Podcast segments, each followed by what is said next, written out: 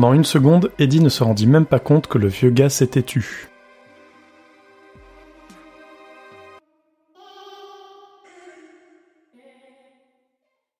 Bonjour, bonsoir et bienvenue dans ce nouvel épisode du Roi Steven. Avec moi ce soir, autour des micros, il y a Grand Poil, Bonsoir. Émilie, Bonsoir. Urde, Hello. Emeric Bonjour, bonsoir. Et Julien. Bonjour à toutes et à tous. Tout le monde est là. Et pour la deuxième fois, on enregistre en ayant branché nos caméras, ça nous fait tout bizarre. Ah oui. Comment allez-vous? Il y en a qui ont pris bien. douches et pas d'autres. hein. Euh, Moi, j'ai pas pris de douche avant de me Moi, connaître. je me douche avant de me coucher. Moi, je je me me douche quand je me lève. Je fais aucune Moi, je me activité douche quand sportive j'ai en ce envie. moment. N'hésitez pas à nous dire dans les commentaires quand est-ce que vous prenez votre douche. Eh oui, on va engager notre communauté. Dites-nous quand est-ce que vous prenez les douches Quand est-ce que vous prenez vos douches Bon, ben, on va parler de quoi aujourd'hui, Emeric Alors, aujourd'hui, nous allons parler de La Calade, qui est un quartier du 15e arrondissement de Marseille. Ce quartier situé à l'ouest immédiat du port industriel de Marseille, et dont le nom vient de l'occitan calada, qui signifie descente, euh, accueille la cité de Consola, connue pour son club de football, les fameux loups de La Calade. J'ai pas lu ça. Les fameux. T'as pas lu leur biographie? El famoso. Trêve de blabla, trêve de blabla, nous allons parler de la deuxième partie euh, du tome 5 de La Tour Sombre, Les Loups de la Cala, écrit par Stephen King, sous le nom de Stephen King, euh, sorti aux États-Unis en novembre 2003 et en France en septembre 2004. Toujours traduit comme la première partie par Marie de Prémonville, et le nombre de pages n'a pas changé. Chez J'ai lu c'est 668, euh, chez Grant aux États-Unis c'est 6, 7, euh, 714, et les livres audio font respectivement 32 heures en français et 26 heures en anglais. Sachant que c'est plus, un peu plus, mais bon. Je vous laisse. Et le, rés- et le résumé de cette partie-là, ben, c'est, en une minute, c'est euh, Tagada, Tagada, voilà les Dalton. C'est exactement ça. Oui, oui. Bah, avant, il y a quand même un prêtre qui raconte sa vie. Oui, mais Avant, ça, pendant, euh, un peu le vrai. temps, un Euh, peu tout le temps. En une minute, euh, voilà. C'est le fil rouge, on va dire, la ça- vie du c'est- prêtre. le prêtre qui raconte sa vie, c'était le résumé de, Oui, De euh, l'épisode précédent. d'avant. Euh, voilà, c'est tout pour moi. Ah non, qu'est-ce que vous avez pensé de cette deuxième partie? Grand poil. Quel bonheur Quel bonheur J'adore. Ah bah oui, bah oui, tu peux faire les gestes en même temps que moi. hein. Donc oui, non, c'est un, un grand kiff d'arriver au bout de celui-là. Euh, En plus, on va rentrer dans la partie que j'ai lue qu'une seule fois de la Tour Sombre euh, après, donc j'ai vraiment hâte d'y retourner parce que je me souviens pas précisément de tout ce qui va se passer. En tout cas, celui-là, c'est vraiment le... La... comment- Qu'est-ce qui... Qu'est-ce qu'il a mis sur son Je sais, je sais pas, c'est pas assez grand, ouais. C'est jouer avec la caméra. Alors, attends. En fait, on a Julien. Alors, il a les un blagues post-it visuelles, sur le Julien, front. ça ne se fait pas quand on Il y a marqué un. Roland, Roland Cœur. Roland Cœur, oui. C'est vrai. On est tous love, tous in love de Roland, sauf peut-être quelques. Ah ouais. Je suis pas sûr. Je suis pas convaincu que Pomme elle soit in love de, de Roland. Mais euh, non, non, vraiment une. Je, euh, je n'ai strictement rien dit. Non, non, c'est vrai, c'est vrai. On le sait, on le sait. hein. Je sais plus ce que je disais. Donc euh, c'était, c'était bien. Je passe, la, je passe la main. Ok, Julien, Passe la plume. de cette deuxième partie La plume. Euh, alors, j'ai beaucoup aimé. J'avais déjà aimé la première partie.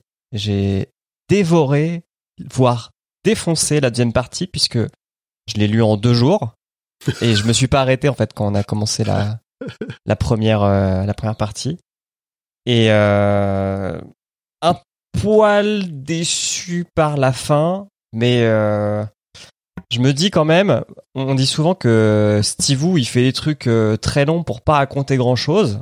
Là, in fine, il, il prend quand même donc du coup 668 pages pour raconter une bataille, Deux, mais j'ai pas vu le temps passer. Et Et enfin, la euh, bataille, euh, elle arrive quand même à la Ça se passe toute- vite. toute- Ouais. toute Ouais, fin. la passe fin. Ah, mais il y a la préparation paiement euh, de 614 pages. quoi. Oui, Mm. il y a la, la vie de, du père Callahan, sa vie, son œuvre, euh, Et tous euh, les angles avant. Ouais, non, enfin, c'était bien et j'ai hâte de voir la suite. Et j'aime bien aussi, j'aime bien aussi juste les interconnexions qui vraiment apparaissent à la toute, toute fin. Euh, Pomme, qu'en as-tu pensé? Bah moi j'ai beaucoup aimé cette deuxième partie, beaucoup plus que la première. Je l'aurais dévoré aussi si j'avais pas eu à prendre des notes. Et pourtant, les conditions de prise de notes étaient vraiment pourries sur cette deuxième partie puisque je j'ai un un bouquin sur mon bouquin est sur Kindle et il y a pas le nombre de pages et je pensais qu'il me restait moins de pages que ce que je croyais et je pensais qu'on enregistrait le 30 juin alors qu'on enregistre le 24 et 6 jours d'écart sur le planning, je peux vous assurer que ça fait une différence notable. Ouais, tu t'es fait Donc, euh, 250 pages euh, en trois jours, quoi. Non, même pas, même pas, euh, j'ai fait euh, En deux jours, J'ai hein. fait ouais, plus, plutôt en deux jours. Bien, Oui, ouais. parce qu'on je- était à peu- On était à peu près au même niveau et moi aussi j'étais en stress. ouais. Avec Et, la prise de euh, notes en plus, ouais, bravo. Ouais. Heureusement, heureusement, j'ai pas eu une journée de travail trop chargée, donc j'ai pu euh, gruger. Et on remercie ton euh, chef, on lui fait un bisou. Toi, toi, c'est tout Dédicace. bête, mais si, cette se- si aujourd'hui j'avais eu la même journée de travail qu'hier, ce soir on n'enregistrait pas, j'aurais pas pu finir. Mm. Tout bêtement. Euh, voilà, donc euh, j'ai beaucoup aimé. Euh, même les passages qui pourraient être de la description dont on se fout. Il y a parfois des discussions entre les personnages. Ou bon, voilà, c'est- ça pourrait être du remplissage. En fait, non, ça passe, euh, ça passe bien. Ça, ça crée le lien. Ça, Je trouve que ça vraiment ancre tout, un peu plus euh, dans le, dans le truc. euh. tout est dans la construction de l'univers euh, et à, à sa place, quoi. Il y a, y a- y a pas vraiment de déchets. euh, Même les trucs qui paraissent un peu longs, ils finissent par s'en servir à un moment ou à un autre. euh. Même l'histoire de Callahan, elle était plus acceptable. euh. Bon, elle m'a fait chier à un moment donné, c'était un peu long, mais j'ai plus accepté la deuxième partie de l'histoire de Callahan que la première. Euh, voilà, euh, après euh, la fin, je- en fait, j'arrive même pas à avoir un avis sur la toute fin parce que j'étais contente de finir, donc rien que pour ça, j'étais contente que ce soit la Ouais. fin. Ça sent le. Je vous envoie plein de trucs d'un coup parce que derrière va y avoir un autre tome, quoi, quand même. T'as l'impression d'arrêter à une fin de chapitre. Mais en même temps, c'est normal parce que la manière dont finit ce bouquin, contrairement au, ce- au précédent, il clôt une histoire. Donc il faut impérativement ouvrir sur un autre truc, sinon tu vas pas acheter le bouquin suivant. Je trouve. Ah oui, oui, Ça fait un raccroche, bon euh, cliffhanger. euh. C'est ça, on raccroche enfin avec l'histoire de la tour qu'on avait un peu laissé de côté. Surtout en plus la fin, on en reparlera, euh, je pense, à la fin. Et moi j'ai un mot à dire dessus dans ma partie, mais en plus euh, à ce moment-là, il avait complètement en tête euh, vers quoi il allait aller après, ce qui n'était pas forcément le cas pour les autres où il finissait et Ça puis il mettait le truc de côté et puis il y repensait six ans après quoi. Voilà. Et ben justement, Émilie. Oui, c'était trop bien. Moi, j'ai adoré. J'ai, euh, j'avais déjà adoré la première partie, j'ai adoré la deuxième. Comme le disait Grand Poil, euh, autant je trouve que euh, au nombre de pages, il se passe pas tant de choses que, que ça, mais t'es, euh, c'est vachement immersif, quoi. T'es, tu décroches pas, t'es dans l'univers, tu les vois, tu les entends, t'as les odeurs. C'est, euh, j'ai adoré et j'ai tellement aimé que j'ai pas réussi euh, à pas commencer le, le tome 6 que j'ai que j'ai attaqué euh, goulûment. D'a- D'ailleurs, je, je, je reprendrai mon analogie de la dernière fois, de la, du, du western, de la construction, de découvrir la vie des habitants qui vont nous, Ouais. qui vont donner un but aussi aux, aux catettes pour, euh, pour leur venir en aide, qui est vraiment à fond dans cette histoire-là. Ouais, c'est très bien décrit. Hein. Tu, enfin, tu, moi, je voyais, tu vois tout quand tu lis. T'as la- vraiment l'impression, euh, Oui. depuis depuis le tome 2 ou 3, euh, t'as vraiment l'impression d'avoir euh, les images sous les yeux, quoi. Euh, euh, Urde, qu'est-ce que tu as pensé de, du bouquin? Enfin, de cette deuxième partie? Moi, je, je vous rejoins un peu tous, euh, très contente euh, de la première et de la deuxième partie. Ce que j'ai bien aimé dans la deuxième partie, c'est un peu un détail, c'est que les personnages, ils ont des trucs pas cool, quoi. Genre, ils sont énervés, ils pensent des trucs vénères et tout ça. J'ai trouvé sympa. Et Mm. entre eux aussi, euh, il y a... Il y a des explosions, mais dans est- les têtes. euh. Ouais, c'est ouais, exactement ça. Ce qui me paraît logique en fait, parce que du moment que t'es plus que deux personnes, c'est impossible qu'il n'y ait pas des, des petits euh, crissements entre les gens. Donc euh, voilà, j'ai trouvé ça plutôt réaliste. Et la peur que j'avais en voyant défiler les pages, c'est euh, bah, cette fin, comme on a dit. Et au final, ça passe. Donc euh, contente de la fin quand même. Ouais, je suis d'accord avec toi. Quand j'ai vu qu'il me restait euh, entre 40 et 50 pages et où on en était, je me suis dit, mais euh, il y a plusieurs possibilités. Soit il y a des trucs de l'histoire qui se finissent pas dans ce livre, soit il a complètement bâclé la fin. C'était l'un ou l'autre. C'est ça. Mm. Mhm. On vous dira plus tard ce que c'était. Euh, Dans, Et une toi, heure- dans deux heures, vous devez Non, il y a. Julien d'abord. Moi, j'ai parlé. Ben, non, il a dit. T'as parlé Ouais. Oui, oui, c'est ton tour. Ah oui. C'est à moi Eh ben, euh, tout a été quasiment, tout a, tout a été dit. Hein. Est Très, j'ai très content de cette deuxième partie. Euh, bon, je suis quand même toujours euh, un peu plus critique que vous, je pense, sur la partie euh, de Callahan. J'aurais préféré qu'il euh, qu'il en fasse un ou deux romans et Non, plus beaucoup plus détaillés. Et que ils raccourcissent un petit peu tout euh, toute l'histoire du père Callan dans ce dans ce dans celui-là dans ce tome-là pour euh, ne garder que l'essentiel qui est vraiment nécessaire à, à l'histoire. Euh, même si c'est vrai que au final tout se recoupe un petit peu. Et pareil que vous, la fin, comme j'étais en livre audio, j'étais en voiture et j'ai je l'ai pas vu arriver et que c'était la fin. Et là, surprise, il y a le post, j'ai eu le post-face euh, Attends, on a changé Euh, l'histoire C'est c'est dit, sûr? dit, dit par Stephen King lui-même. Hmm. Euh, non, c'était vraiment, euh, vraiment super. Euh, notamment, il me semble que dans le livre audio euh, euh, américain, le post-face par Stephen King fait un hommage au doubleur, euh, au, au narrateur, parce que le narrateur est, C'est dans le mort. Et, est Non, il a mort, eu un, euh, un Ouais, accident. il est mort. Il Il pourra a eu pas un faire les. de. Ah non, non, il est pas mort. non, Il a il eu un mort, accident ouais. et il peut plus, et il peut plus, euh, il peut plus, euh, il peut plus euh, enregistrer de. Ouais, livre audio. C'est le narrateur français euh, qui ne peut plus. Oui, non, le narrateur mort. français est décédé. est Mais décédé, de voilà, d'ailleurs, c'est lui. suite à cet accident, il a. Alors, j'ai plus le nom de la fondation là, mais avec sa femme, ils ont plein de fondations et ils en ont monté une en particulier pour aider euh, les artistes qui euh, qui, euh, qui sont qui ont des accidents de la vie ou de la route, etc. à pouvoir euh, payer les frais de santé, et pouvoir essayer de continuer à exercer un Une peu leur mutuelle des métier. artistes. euh, Une Un petit des- peu, ouais, un petit peu. Mais c'est suite Ouais, à cet accident-là qu'il a créé cette fondation-là. Et ça, c'est Mhm. dans le bouquin. C'est pas rajouté spécifiquement dans le dans l'audio, quoi.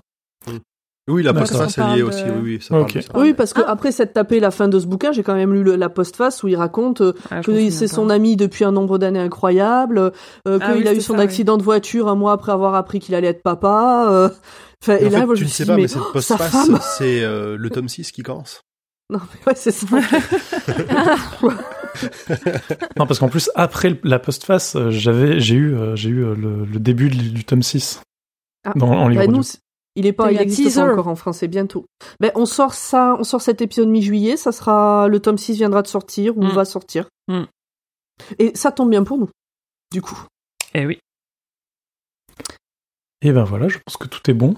Mais je vous propose qu'on attaque ce résumé par un, un previously euh, de ce qui s'est passé dans l'épisode précédent. Vous n'êtes pas prêts. J'ai peur.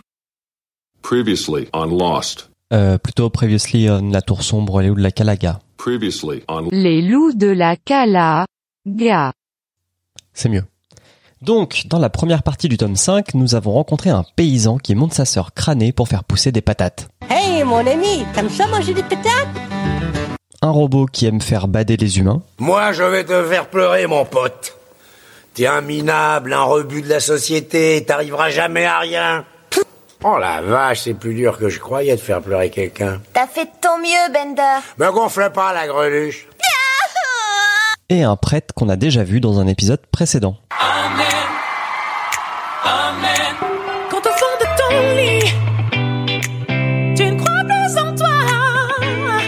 Là, on a nos pistoleros qui débarquent, et ça tombe bien, car dans 30 jours, les loups vont venir voler des bébés. Je comprends rien. Je n'y comprends absolument rien et ça me plaît pas du tout. Il y a quelque chose qui cloche.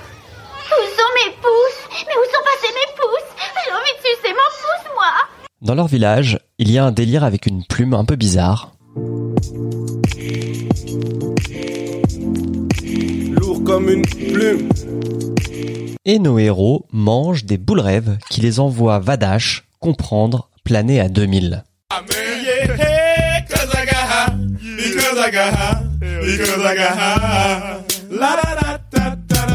Et d'ailleurs, Susanna, elle tripe un peu plus que les autres, notamment avec une certaine Mia.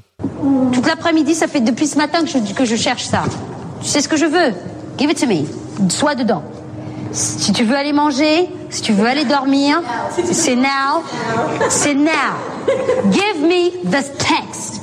No text, give me the text et give me the steps. Donne-moi les Mais pas pour toutes les femmes de sa vie, non. Pour accoucher de son bébé. Pendant ce temps-là, le prêtre raconte sa vie et Pomme adore le résumé.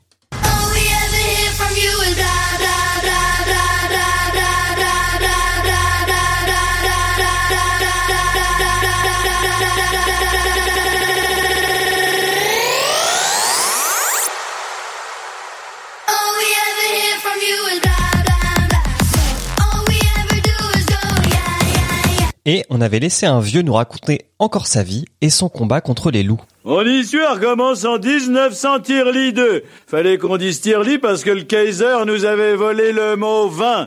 J'ai poursuivi Svorien pour lui reprendre, mais j'ai abandonné au bout de Tirli 7 kilomètres. Tirli, c'est un genre de top T'es pas joie ce gros lard Trop de gâteaux, c'est ça ton problème Maintenant, j'aimerais m'écarter du sujet que j'avais préparé pour vous raconter comment j'ai inventé les Vater Closettes. Va-t'en Voilà, on peut y aller.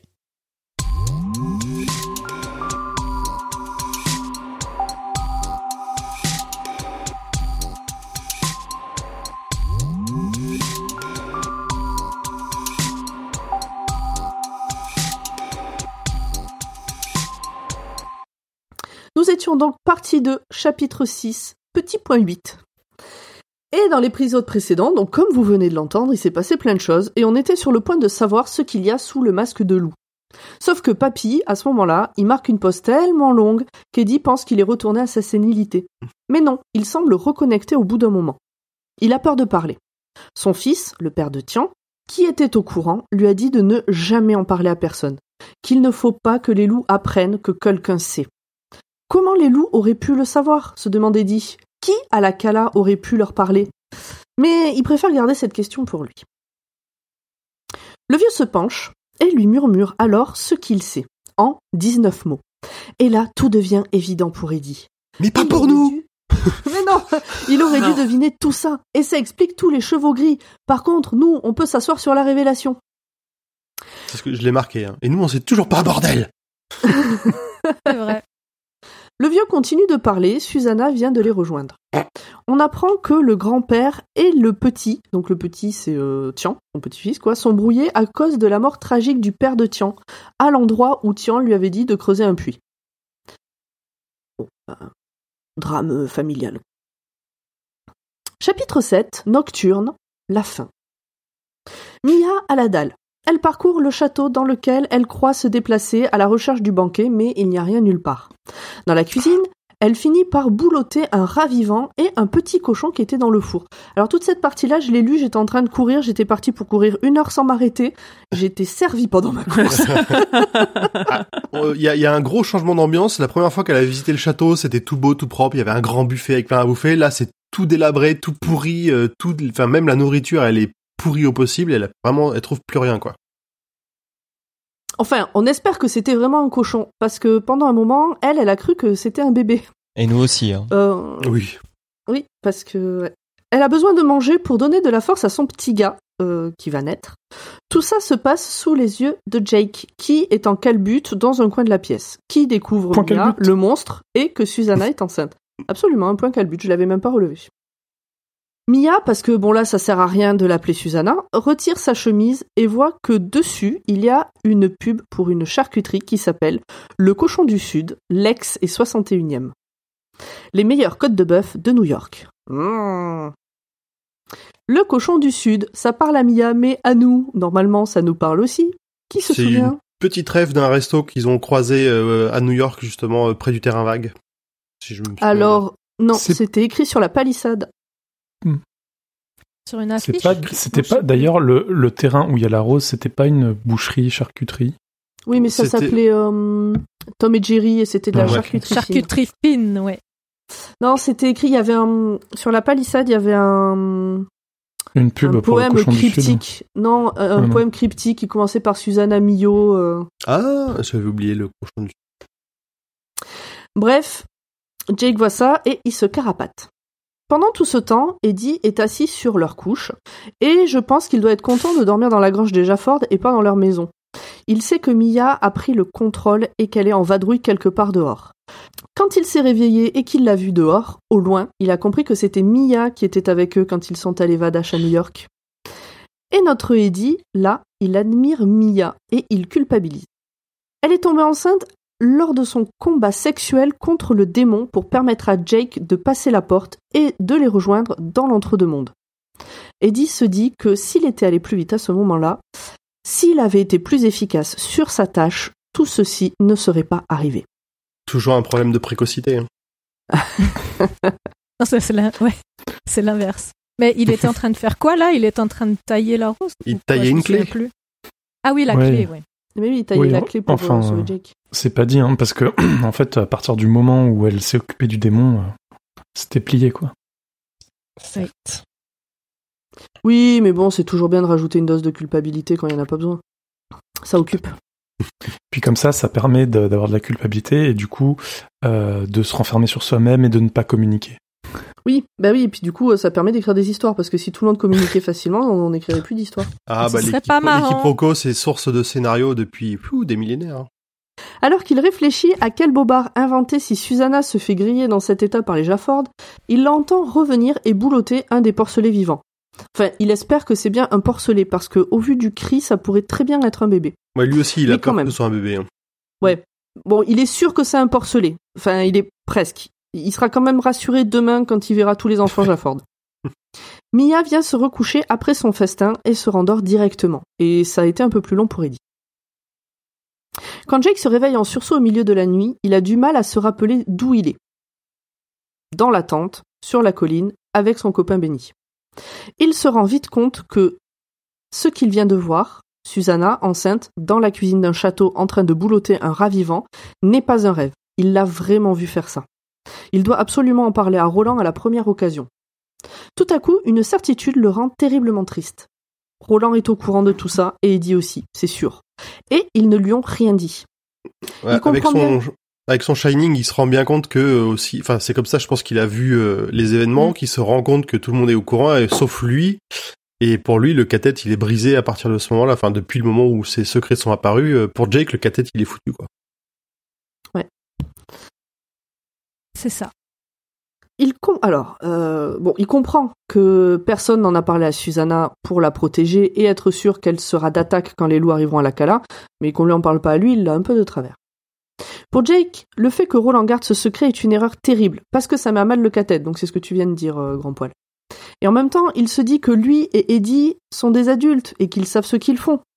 Puis, il se rappelle des adultes qui l'ont entouré toute sa vie et se dit que le statut d'adulte ne confère pas la sagesse. Il n'y avait pas des très Ah bons là là. exemples non plus. hein. Non, entre ses parents et tout ça. euh. Pour Jake, le cathète est mort. Donc pour Jake, le cathète est mort. Callahan les avait comparés à une roue qui roule vers son but, mais pour lui, la roue est à plat. Ouais, la roue tourne à tourner.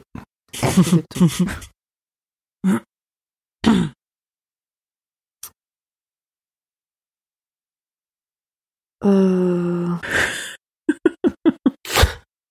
Ça va, femme Ouais, mais non, mais parce que vous envoyez des messages en parallèle et le problème c'est que comme c'est pas sur le même écran, si enfin, bon, C'est pas grave, c'est pas Non, grave. c'est On pas te pour dira toi, si c'est pour on te fera on des signes s'il faut ouais. que, ça t'intéresse. C'est sur toi, mais c'est pas pour toi.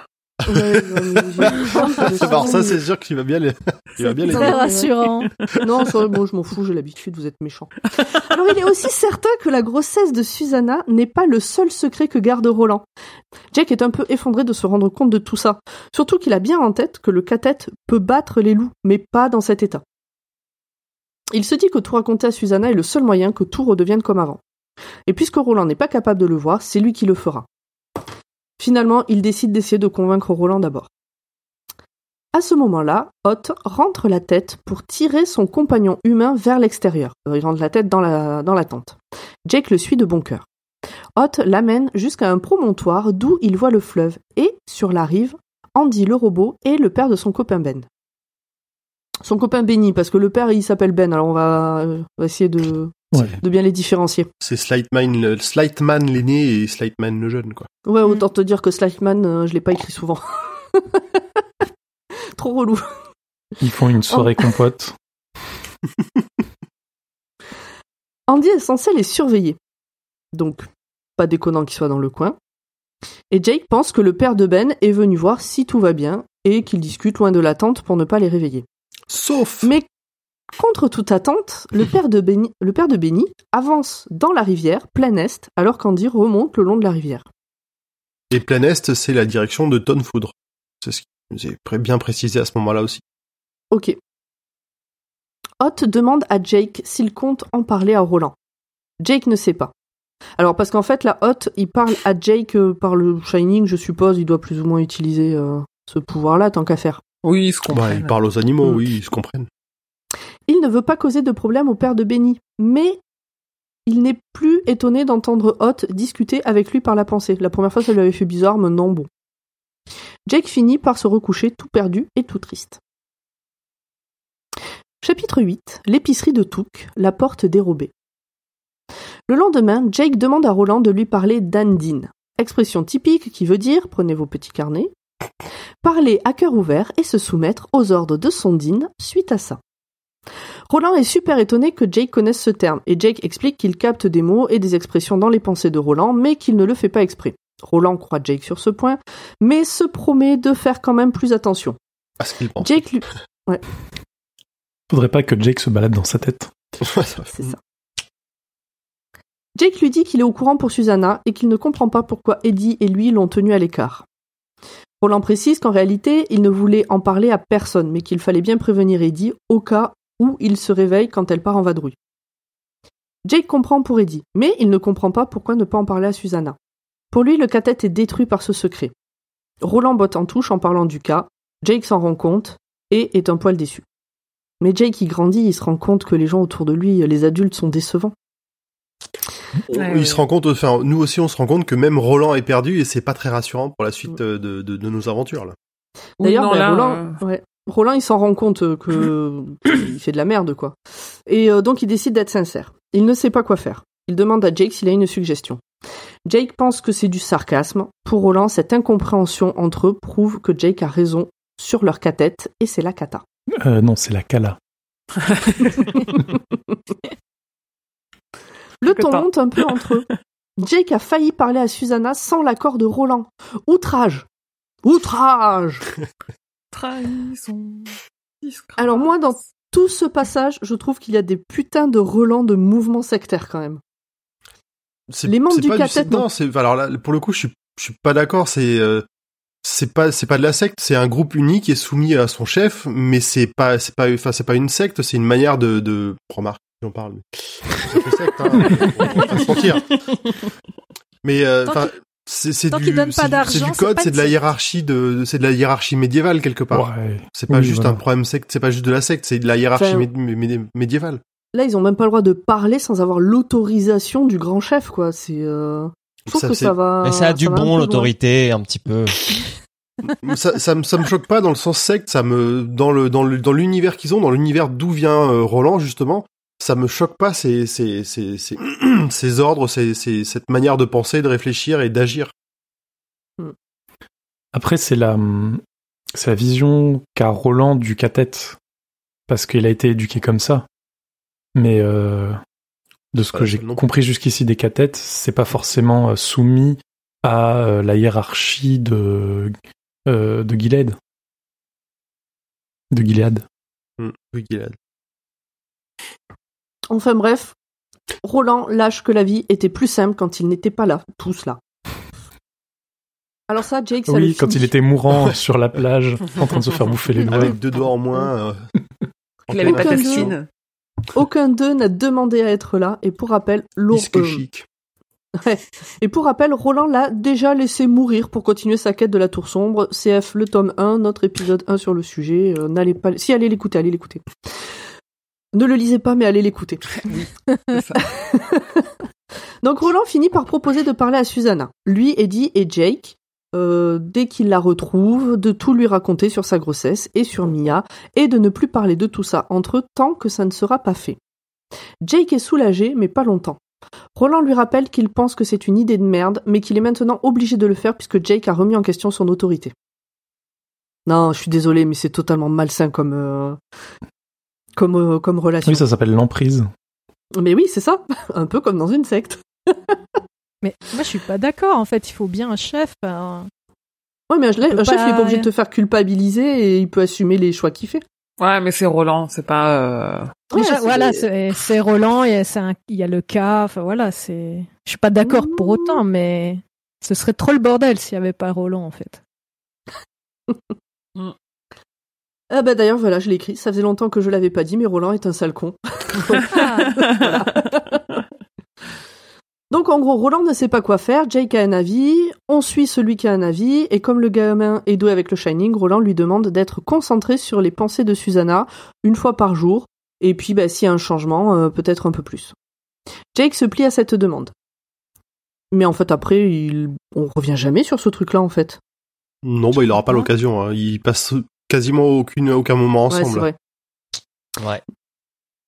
Tu sais, c'est un peu le, le moment où on- il, il donne une mission pour le rassurer un peu, pour lui donner un but, quelque chose à faire, et puis bon, bah, Mm. Et pour l'avoir hors de ses pattes euh, le temps qu'il gère le problème Ouais. Susanna, quoi.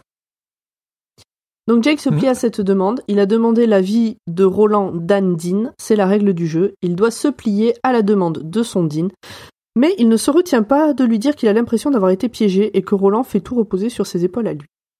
Roland ne le dit pas, mais il est complètement perdu dans cette affaire et ça l'arrange que quelqu'un prenne une décision. Super, super. Donc ils parleront à Susanna avant l'arrivée des loups ou avant de devoir se battre contre Balazar. Parce que là, euh, à ce moment-là de l'histoire, on sait pas trop qu'est-ce qui va se passer dans quel ordre. À la ferme des Jafford, tous les enfants sont là et il manque un porcelet. Donc c'est bon. Tiens, on conclut. Il a pas, elle a pas mangé un bébé. Tiens, on conclut que c'est un chien errant qui a dû boulotter le porcelet. Donc quand Roland arrive, il pose à Zalia la question qui engage les pistoleros à aider les gens de la Cala. Demandez-vous assistance. Zalia la répond que oui. troisième question. Zalia répond que oui, et Eddie trouve logique que ce soit une femme de la vie de tous les jours qui soit porte-parole des autres et pas un des riches fermiers. Il est décidé que Zalia participerait en lançant le plat et qu'elle apprendrait son savoir à Susanna. Le cathètre part. En chemin vers la ville, Roland part de son côté vers le village des Manies. Le chef doit lui montrer la grotte de la porte. Roland pense que la porte plus la treizième noire égale une ouverture vers n'importe quel où et n'importe quel camp. Il demande au trio d'aller à l'épicerie de Saïtouk et leur donne des sous et des grenats sortis d'une bourse qui paraît vide. Il faut qu'ils restent tous les trois à glander dans ce coin-là et rendez-vous au soir chez le père Callahan pour la suite de son histoire. Ouais, il nous tarde. Super. Ils se remettent tous en route. Voilà les potes de Roland chez l'épicier, qui est un sombre connard euh, et puis qui est raciste aussi. Les trois se débrouillent bien pour le remettre à sa place, tranquillement, au vu et au su de tout le monde. Les spectateurs viennent un peu leur parler, et une fois leur emplette faite, ils vont squatter devant l'épicerie. Roland, alors là on, on part de l'autre côté. Alors là, je me suis imaginé euh, Jay et Silent Bob devant l'épicerie euh, en mode euh, ils, ils font n'importe quoi, ils dansent. J'ai pas la ref. la tête. Putain, cette tête. Je la plus grande déception de sa vie. non, t'aimerais pas non plus. Bon, d'accord. Restons-en là alors.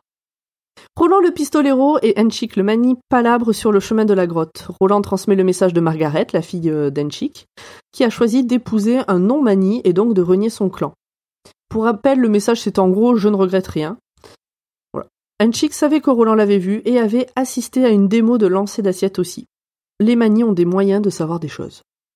Pas loin de la grotte, alors que la falaise tombe à pic, Roland a la conviction que s'il devait mourir là, Eddie reprendrait le flambeau de la quête de la tour sombre. Dans la grotte, on entend comme des cris humains, tout au fond. À l'entrée, il y a une porte, comme celle de la plage par lesquelles sont arrivés Susanna et Eddie. Dessus, il est écrit porte dérobée. La Pas même loin chose que ce derrière. qu'il y avait sur le coffret de la, de la 13e noire, justement. Ah oui. Ah, c'est pour ça qu'il y a un sens euh, d'utiliser la, la 13 noire avec oui, la que porte. la, la 13e noire, elle permet de les envoyer Vadash au travers de la porte comme ils voudront et où ils voudront, en fait. Ok. Bah du coup, non, elle les envoie pas Vadash à travers la porte. Alors, c'est plus que Vadash, oui, mais c'est. Elle les envoie pour de vrai. Mm. Pas loin derrière, il y a un trou. un- Pas loin derrière, il y a un trou plutôt très profond. C'est de là que viennent les cris. Roland entend sa mère le supplier de ne pas la tuer. euh, Bon voilà, là tout au long de l'histoire, à chaque fois que quelqu'un rentrera euh, dans cette grotte, il entendra des cris des gens qu'il a connus par le passé, et ils disent que des trucs euh, pas sympas.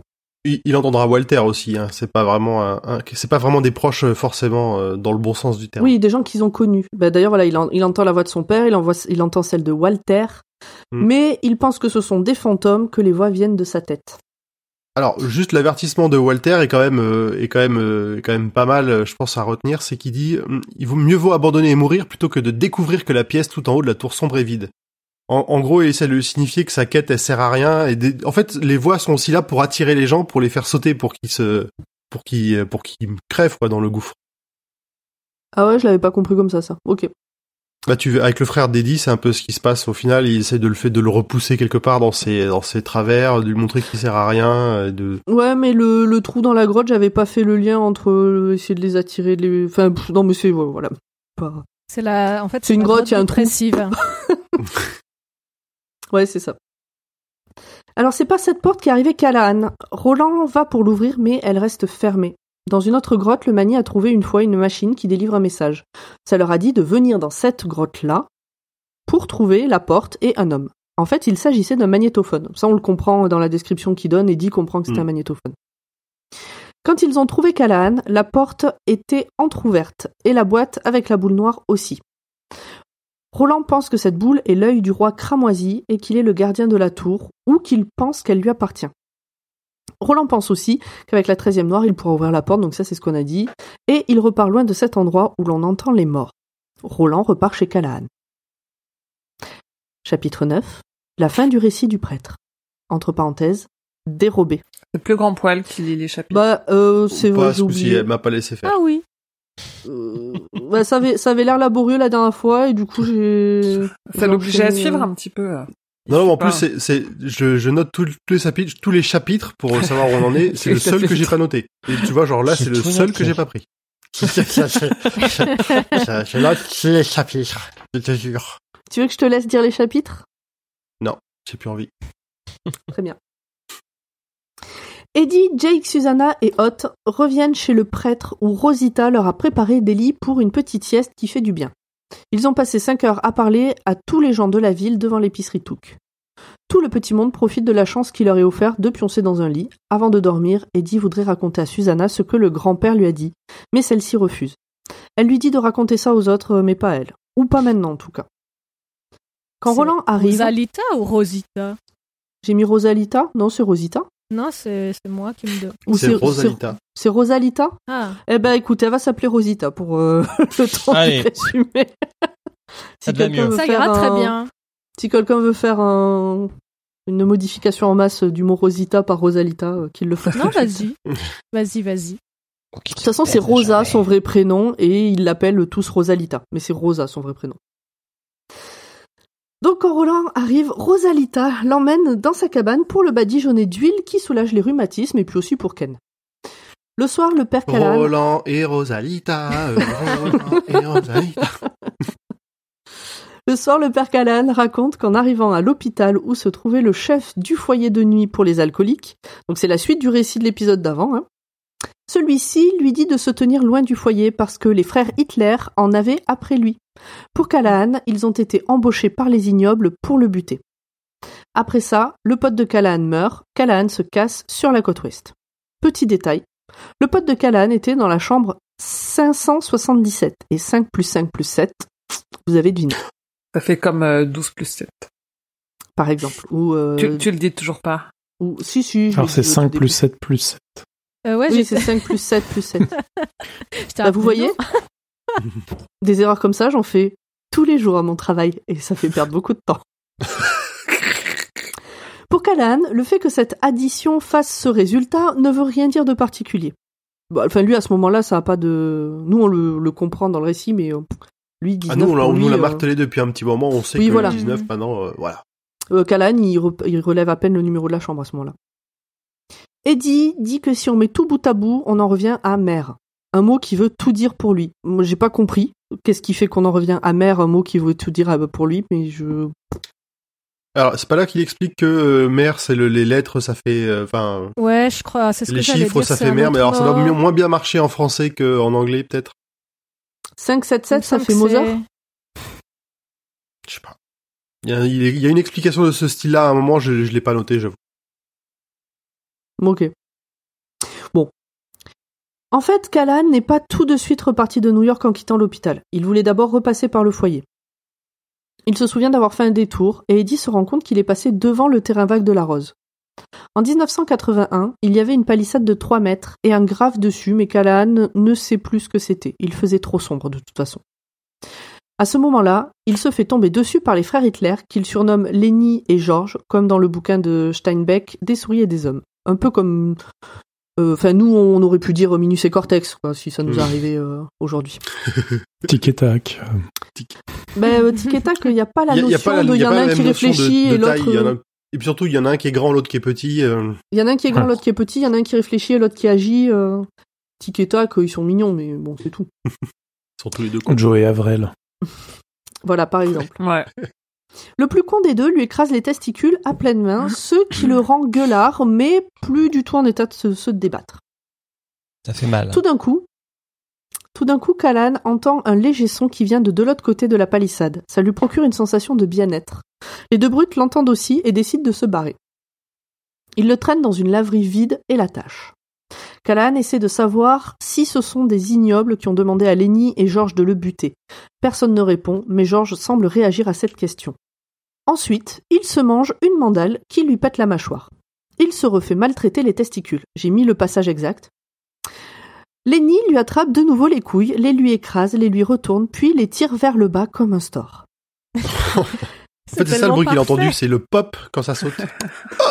c'est ça. Ça me rappelle une scène dans un jeu- dans Casino Royale. C'est ça. C'est le, Oui. c'est- c'est la- c'est à peu près le seul, la seule scène un que peu j'ai vue plus de à ce gauche, film. un peu plus à gauche. Avec le petit Georges sac. le prend. Avec la Georges corde et le- et, le, et la chaise percée. Georges le prend en photo et précise qu'il devra en faire une deuxième. Il dit à Callahan qu'ils ont effectivement été payés pour faire ce qu'ils font, mais qu'on s'en fout par qui. Lenny commence à lui graver une croix gammée sur le front, mais Georges l'arrête parce que c'est une simple croix qu'il est en train de faire et pas une croix gammée. Et c'est à ce moment-là que la cavalerie débarque. Roland demande si c'était eux. Enfin, je dis peut-être dans le, Le futur euh, que le cathète a débarqué à ce moment-là, mais qu'eux l'ont pas encore vécu. Mm. Callan rigole et dit que non. Le problème, c'est que Lenny tient une lampe devant la tronche du prêtre et qu'il n'a jamais vu de qui il s'agissait. Ils sont arrivés avec un spot de lumière assez fort que- pour que personne ne les voie. Ils sont deux, enfin ils étaient deux. Ils utilisent quelques mots en hébreu, ou en tout cas ça ressemble à de l'hébreu d'après Callahan, et l'un d'eux porte une chevalière avec écrit Ex Libris dessus. Donc à ce moment-là, ils font fuir les frères Hitler. Tiens. Ouais. Ils font fuir les frères Hitler. L'un d'eux s'assure qu'ils partent vite et loin pendant que l'autre détache Callahan en lui promettant d'appeler une ambulance et de vérifier que les deux autres ne viennent pas finir le boulot. Callahan veut savoir qui il est, comment il a su où venir et le nom des deux brutes, mais le sauveur ne répond à aucune question. Callahan a l'impression qu'il ne s'agit pas d'une personne qui a l'habitude de faire ce genre de sauvetage. L'ambulance finit par arriver et Callahan se retrouve dans la chambre 577 dans laquelle est mort son ami quelques heures plus tôt. Et tout ceci se passe le 19 mai 1981. Exact. Ça fait 19. Et ça fait 19. Pour le cathète, j'étais en train de le calculer. Pour le cathète, il n'y a pas de hasard. Pour Callahan, il faut arrêter de voir des signes partout. Callahan est, Il est, pas sorti- encore, il est pas encore à fond dans le, dans le Non. cas et la tour. hein. Il est pas encore dans la secte. Callahan est sorti de l'hôpital pour aller en maison de repos quelques jours plus tard et les frères Hitler ont été retrouvés morts. Une fois sur pied, alors à ce moment-là, il y a tout un passage où Eddie dit attendez, euh, comment ça, ils sont morts euh, Moi en 87, euh, les journaux ils parlaient encore des frères Hitler, que c'était sûrement eux qui avaient fait des trucs. Et donc il y a un petit échange sur le fait que bon, les journaux ils disent des trucs, faut un peu se méfier quoi. Tant que ça fait vendre. Bon, ils étaient peut-être pas au courant non plus. Hein. Il y en a qui savent qu'ils sont morts, peut-être pas. Ouais. Mais bref, une fois sur pied, lorsqu'il cherche à partir de New York, il ne retrouve plus la passerelle qui va vers l'autre monde. Alors il erre, évitant les vampires de type 3 et les autoroutes obscures, et à la recherche d'un boulot en intérim. Il picole comme un âne, et un matin, à Topeka, il se réveille en cellule. Dans sa tout cellule, dis donc. comme de par hasard. Dans sa cellule. Ça- Oui. Non, vas-y, vas-y, vas-y. Non mais vas-y, je bois un coup d'eau. Euh, bah, J'allais dire qu'en fait, à partir de là, il va y avoir beaucoup de coïncidences avec le trajet du cathète euh, jusqu'à euh, le- les événements que tu vas nous raconter juste après. Dans sa cellule, il est seul. Il essaie de se rappeler comment il en est arrivé là, mais il fait une crise de je sais pas trop quoi, il se pisse et il se chie dessus. Il se retrouve par terre comme un gros caca et il repense aux deux personnes qui lui ont sauvé la vie en risquant la leur. Il Une décide crise de manque, peut-être. Ah, j'aurais plus du genre de tétanie ou Il est en train de se sevrer de l'alcool, ouais. peut-être, ou je sais pas. Je- Ben non, il, se réveille d'une cuite. Il est pas déjà en train de se sevrer. Bah, il a besoin de la prochaine. Ouais. Enfin bref, il décide de se reprendre et se donne un an, et que si dans un an il est toujours alcoolique, alors il se tuera. Chacun sa deadline. Là, c'est une vraie deadline pour le coup. C'est un euh, peu radical. Ça jette un En même temps, pour des résultats forts, il faut des objectifs forts.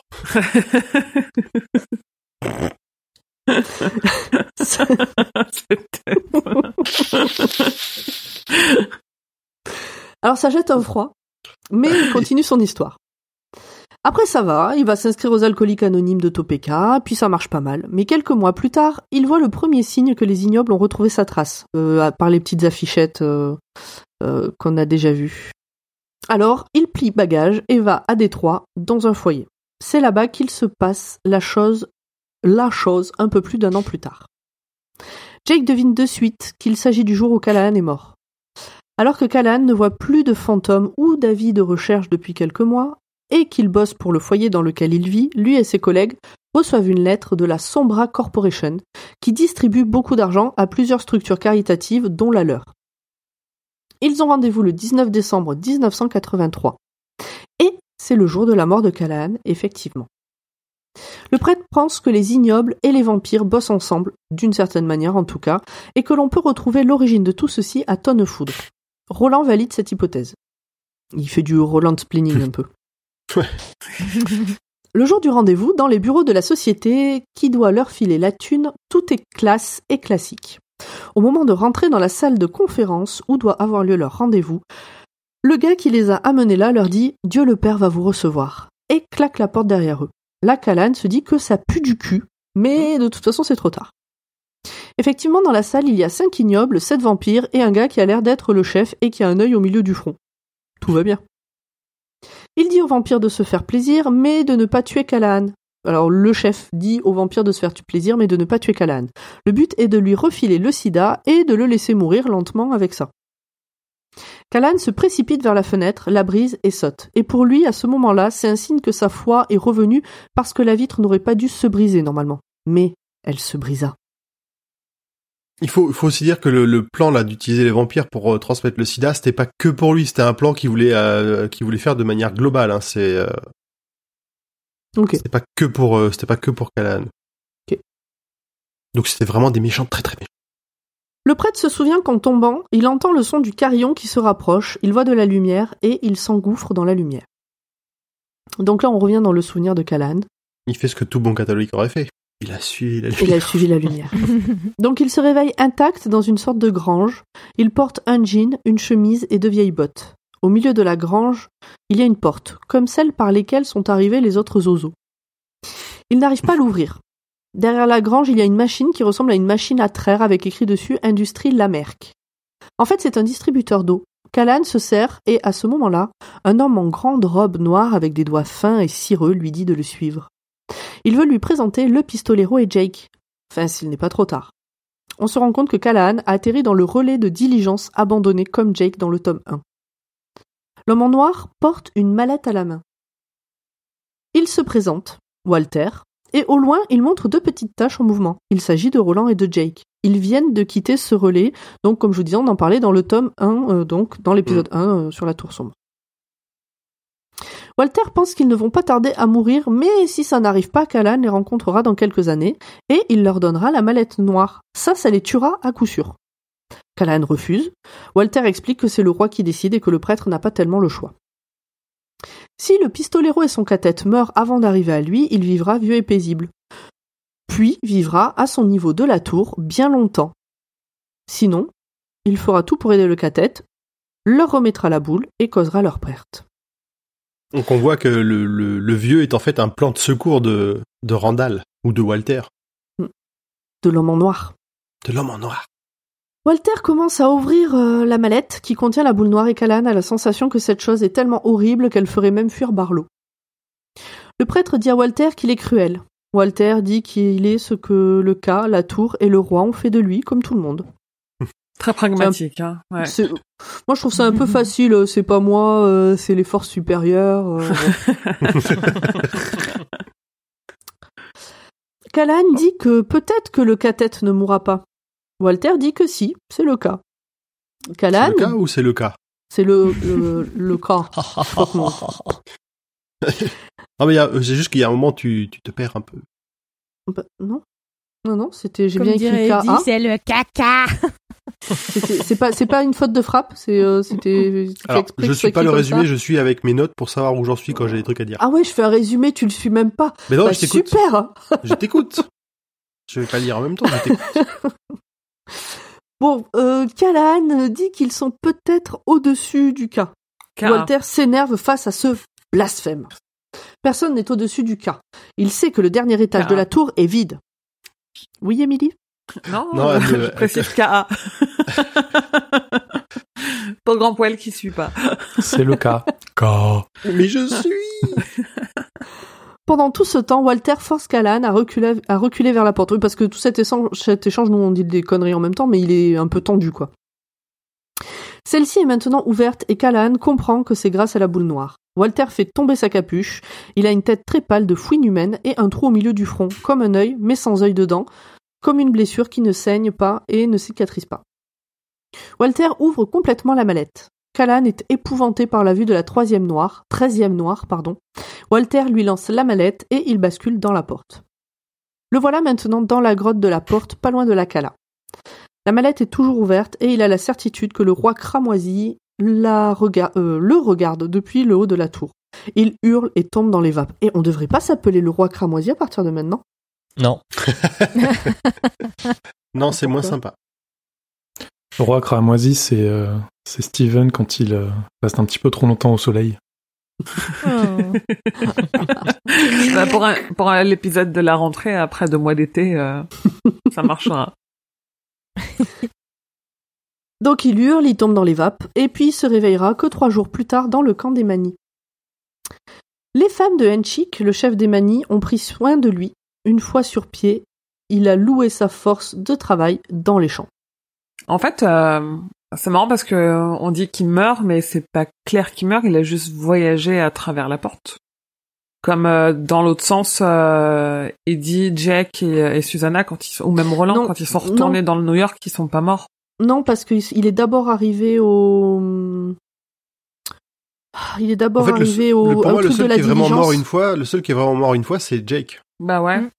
Ouais, mais à Les autres, ils ont franchi une porte. Il a franchi une Ouais. porte en tombant euh, Non, mais- haut de la tour, mais Mais non, il est d'abord Bah non, arrivé... justement, en tombant, en, en tom- en- en sautant par la fenêtre et en tombant, il est mort.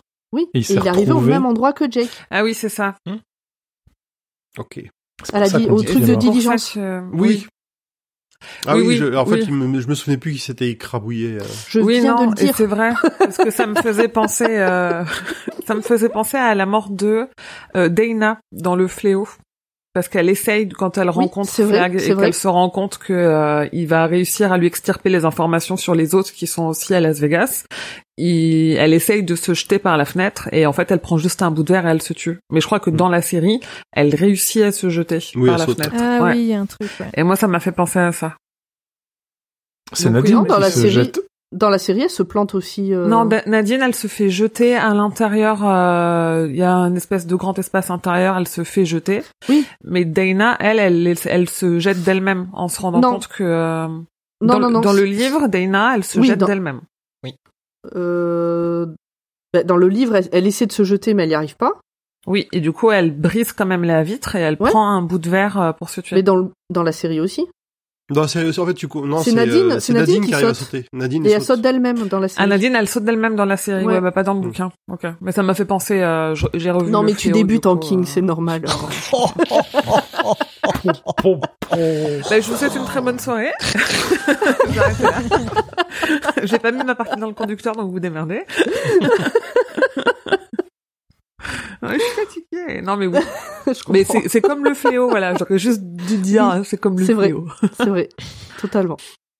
Donc euh, voilà, donc une fois sur pied, il loue sa force de travail dans les champs.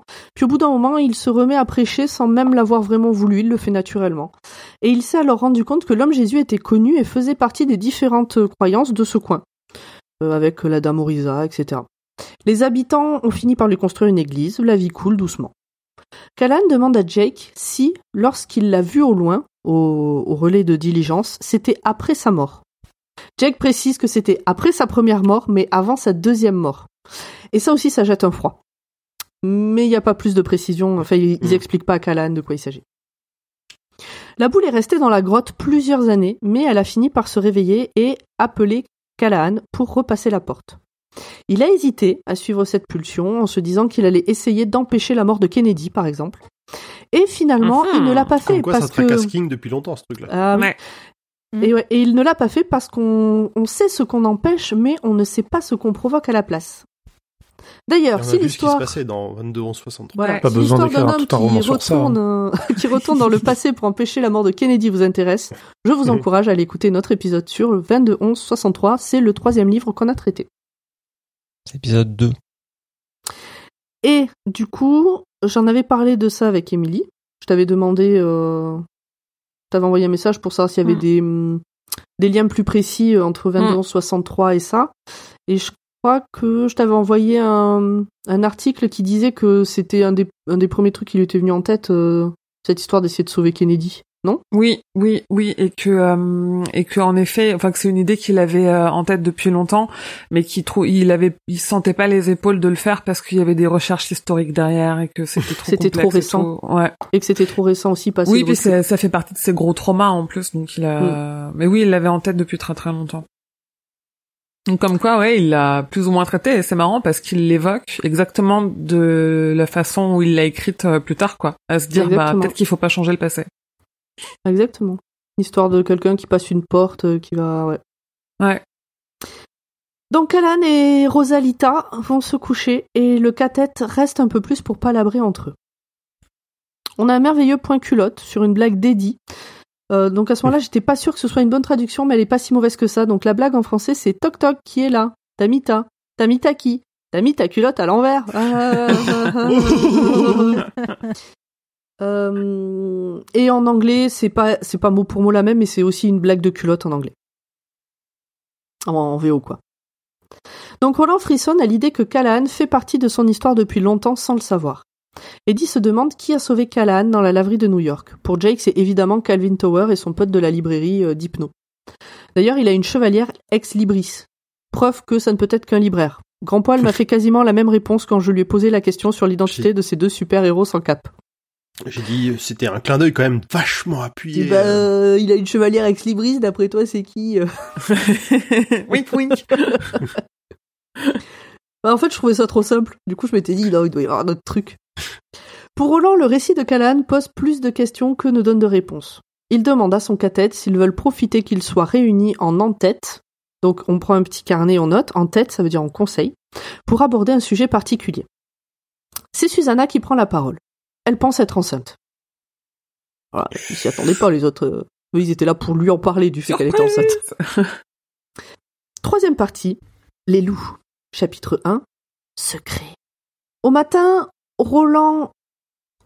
Alors, juste- 10, ouais, ouais. Avant qu'on passe au loup, euh, tu l'as pas dit, mais il y a quand même Callahan, il a été euh, assisté à l'éloge funèbre de Ben et euh, Marc Petrie. Ouais, je me suis dit qu'on s'en foutait. Mais euh, peut-être pas. petit, euh, petit- Non, mais là, alors pour le coup, ça n'a peu Si, d'importance en fait, il a le repassé- petit, le petit rappel à, à Salem et à ses, à ceux avec qui il avait Ouais. combattu euh, Barlow, qui sont, qui eux Ouais. avaient survécu. Ouais, il a repassé une fois la porte et c'était pour, euh, pour ça. Au matin, Roland rejoint le père Callahan pour lui parler de l'histoire complète de Susanna et du bébé démon. Susanna sait qu'Eddie n'est pas le père, mais personne n'a évoqué l'origine probable du géniteur. Roland n'a peur que d'une chose, c'est qu'à cause de ça, le tête soit détruit. TET. Callahan est... ch- Quoi? Non, peut-être TET. Oui. Et pas. je- Bah non, mais je reprenais les KA, je reprends les TET. Mais c'est pas TET que ça s'écrit? Si, si. Je précise pour Grand Poil qui lit ses notes. Ah, je croyais que j'avais j'avais encore mal Non, non, c'est bon, c'est bon, c'est bon, c'est bon. je suis chevauché. La, la tête, c'est un fleuve côtier euh, à côté de Perpignan, voilà, sachez-le. Et ça s'écrit pareil. Je connaissais la fête du tête, mais c'est autre chose encore. Euh, donc Roland, euh, lui, sa peur principale, c'est que le tête, donc le, le tête du cathète, comme dans cathète, soit détruit. Et Calan est choqué que la quête de la tour sombre passe avant tout le reste dans les inquiétudes de Roland. Mais bon, nous on le connaît, ses copains aussi, on sait que c'est un con, on va pas, on va pas le changer maintenant. Roland veut, savoir? Roland veut savoir si Rosalita pourrait être dispo pour aider Susanna à avorter. Callahan pète un câble. N'oublions pas qu'il est catholique et vieux. Il interdit à Roland de suggérer à Susanna cette idée d'avortement. Démon ou pas démon, pour Callahan, l'avortement est un meurtre. Nous avons donc là deux hommes qui débattent de si Susanna va avorter ou non sans jamais avoir abordé le sujet avec elle. Roland remarque d'ailleurs que Callahan n'emploie plus le prénom de Susanna. Elle est devenue la femme. Et il lui fait remarquer au détour d'une phrase. Roland plaide que le bébé démon risque fort de vouloir tuer sa mère dès sa naissance. Callahan n'en a rien à secouer. Il menace Roland de retourner tous les habitants de la Cala contre eux si, si Susanna avorte, que ce soit son idée à lui ou son idée à elle. Roland est un poil vénère, moi aussi, mais il prend sur lui. Il dit au père Callahan qu'il accepte à condition que ce dernier surveille Susanna comme du lait sur le feu pour qu'elle ne soit jamais seule quand Mia prend le dessus et que si cette naissance tourne mal pour Susanna, il lui fera payer très cher. Roland veut aussi six personnes de confiance, trois hommes et trois femmes. Pas tous avec des enfants qui risquent d'être enlevés. Aucune des femmes qui lance le plat. Callahan a quelques noms en tête euh, rapidement. Il y a deux couples de la Cala, un mani que les enfants suivraient jusqu'au bout du monde. Il propose aussi Jake, mais Roland a besoin de lui, puis Andy, mais Roland pose euh, un veto qui n'appelle pas au débat. Ils verront pour plus tard pour le sixième. Callahan s'en va avec Rosalita faire le tour de ses ouailles. Eddie, enfin debout, accompagne Roland s'occuper des chevaux pour lui répéter ce qu'a dit le grand-père au sujet des loups. Évidemment, nous, on ne sait toujours pas. Mais pour Roland, tout devient limpide et tout explique pourquoi ils ont tous des chevaux gris. Puisqu'ils avaient déjà relevé le fait que c'était bizarre d'avoir un troupeau de chevaux euh, tous gris. Mm. Sans dévoiler le truc, est-ce que vous, à ce moment-là, vous avez une idée euh, de qu'est-ce que c'est ce fameux secret? Sans- Là, à ce Non. moment-là, on, on dit pas, Non. on dit pas ce que c'est. Moi, le seul truc que je me suis dit, c'est que c'est pas des chevaux, c'est genre des motos ou des conneries comme ça, ou c'est des chevaux mécaniques euh, parce- pour qu'ils soient tout gris. Mais sinon, à part ça, euh, j'avais rien. Même la première fois que j'ai lu, je voyais vraiment pas. Ouais. Euh, Moi, à ce moment-là, mon hypothèse, c'est que c'était euh, genre des clones. Ou un truc comme ça. Mais ça collait pas parce qu'ils en, a- ils en ont vu qu'un. Donc, ils peuvent pas deviner que c'est des clones. Enfin, bon, il y avait un truc qui collait pas dans mon hypothèse, mais... euh, Ou ils ont vu Star Wars, ils savaient. C'est ça. Euh, mon, autre, mon, mon autre hypothèse, euh, c'était que euh, que c'était les enfants euh, enlevés qui étaient pas revenus. Je me demandais Ils si reviennent- c'était pas ça. Ils reviennent tous, sauf ceux Non. qui meurent en cours de route, je crois. Non, ils reviennent tous et on suppose que les autres sont morts. Mais on sait Oui, pas en fait ça. ce qu'ils sont devenus les autres. Et du coup, je m'étais Hmm. dit peut-être qu'en fait le grand-père, Ouais, quand il a enlevé le masque, Ouais, il a reconnu un des gamins qui avait été enlevé. Ok, ouais. Il, je- peut-être eu l'air moins, il aurait peut-être eu l'air moins serein que ça au moment où il le disait, du coup. Mm. Peut-être. Mais j'a- j'avais, voilà, j'avais, ça faisait partie euh, de mes, de mes hypothèses. Donc, voilà le cathète qui passe cinq jours à faire campagne en ville. Ils vont serrer des mains, rencontrer des gens. Faire des bisous à Euh, des bébés. Ah oui, euh, je l'ai pas dit, mais Roland, il est super content de la nouvelle qu'il vient d'apprendre par rapport euh, à qui sont les, les loups. Euh, oui, donc voilà, ils vont serrer des mains, ils vont rencontrer des bébés, euh, tout ça, bon. Euh, L'après-midi, Susanna va s'entraîner au lancer d'assiettes et le soir, Jake dort chez son copain Benny. Lors d'une de leurs chevauchées, Roland demande à Suzanne si elle a envisagé d'avorter. Elle répond que oui. Roland lui demande de ne pas le faire parce que le cas. Suzanne ne pose pas plus de questions, ça a l'air de lui convenir comme, comme explication. Elle n'était pas plus décidée que ça non plus. hein. Mais c'est ça, en fait, euh, on sent que c'est un peu le... Ah, c'est le cas, bon bah voilà, ok, on n'en parle plus, euh, voilà, comme ça, il n'y a pas de débat, il n'y a pas de décision, euh, tout va bien. Au bout d'un moment, Zalia invite le cathète à venir voir les progrès de Susanna. Plusieurs fermiers du coin sont là aussi. Susanna, sans suspense pour nous, ni pour son cathète, fait une démo de ouf. Tout le monde est abasourdi. Susanna aimerait échanger ses pistolets contre des plats. Elle a l'impression d'avoir trouvé son arme. Jake est perdu dans ses pensées. Il repense au père de, ben de Benny, qui, après avoir discuté avec Andy au milieu de la nuit, était parti vers Tonnefoudre en remontant la rivière. Il repense surtout à ses lunettes et à comment il les a récupérées. Une histoire toute banale au fond. Il les avait achetées sur un bateau marché, euh, mais Jake pense qu'il ment. Il ne sait pas dire pourquoi, c'est une intuition, mais il est certain que c'est un mensonge, et mais il n'ose pas en parler à Roland de peur de faire du tort à son copain Benny.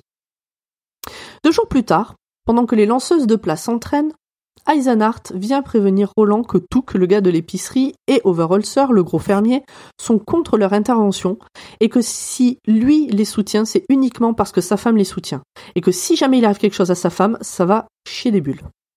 Les lanceuses s'entraînent, Rosalita est la meilleure. À défaut de pouvoir lui offrir une noix pour la récompenser, Roland lui promet de lui montrer un coup de jarre plus tard dans la soirée.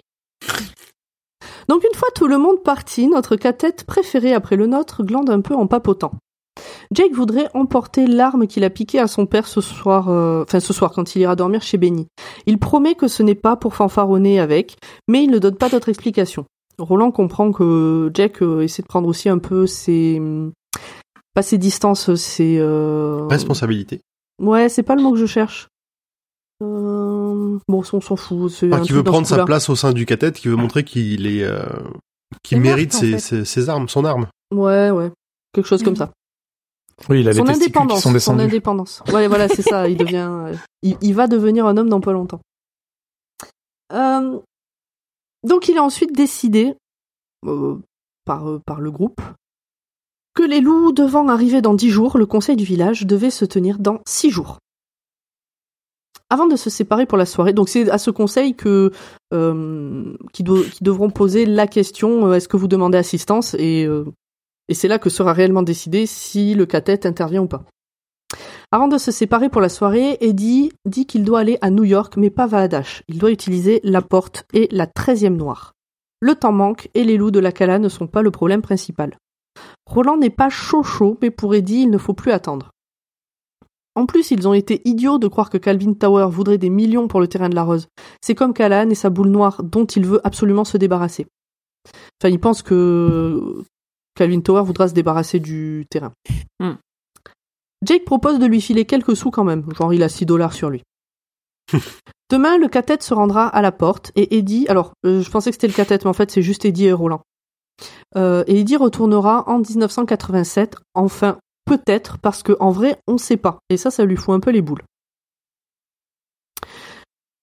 Chapitre 2, le Dogan, première partie, ou le Dogan, je sais pas.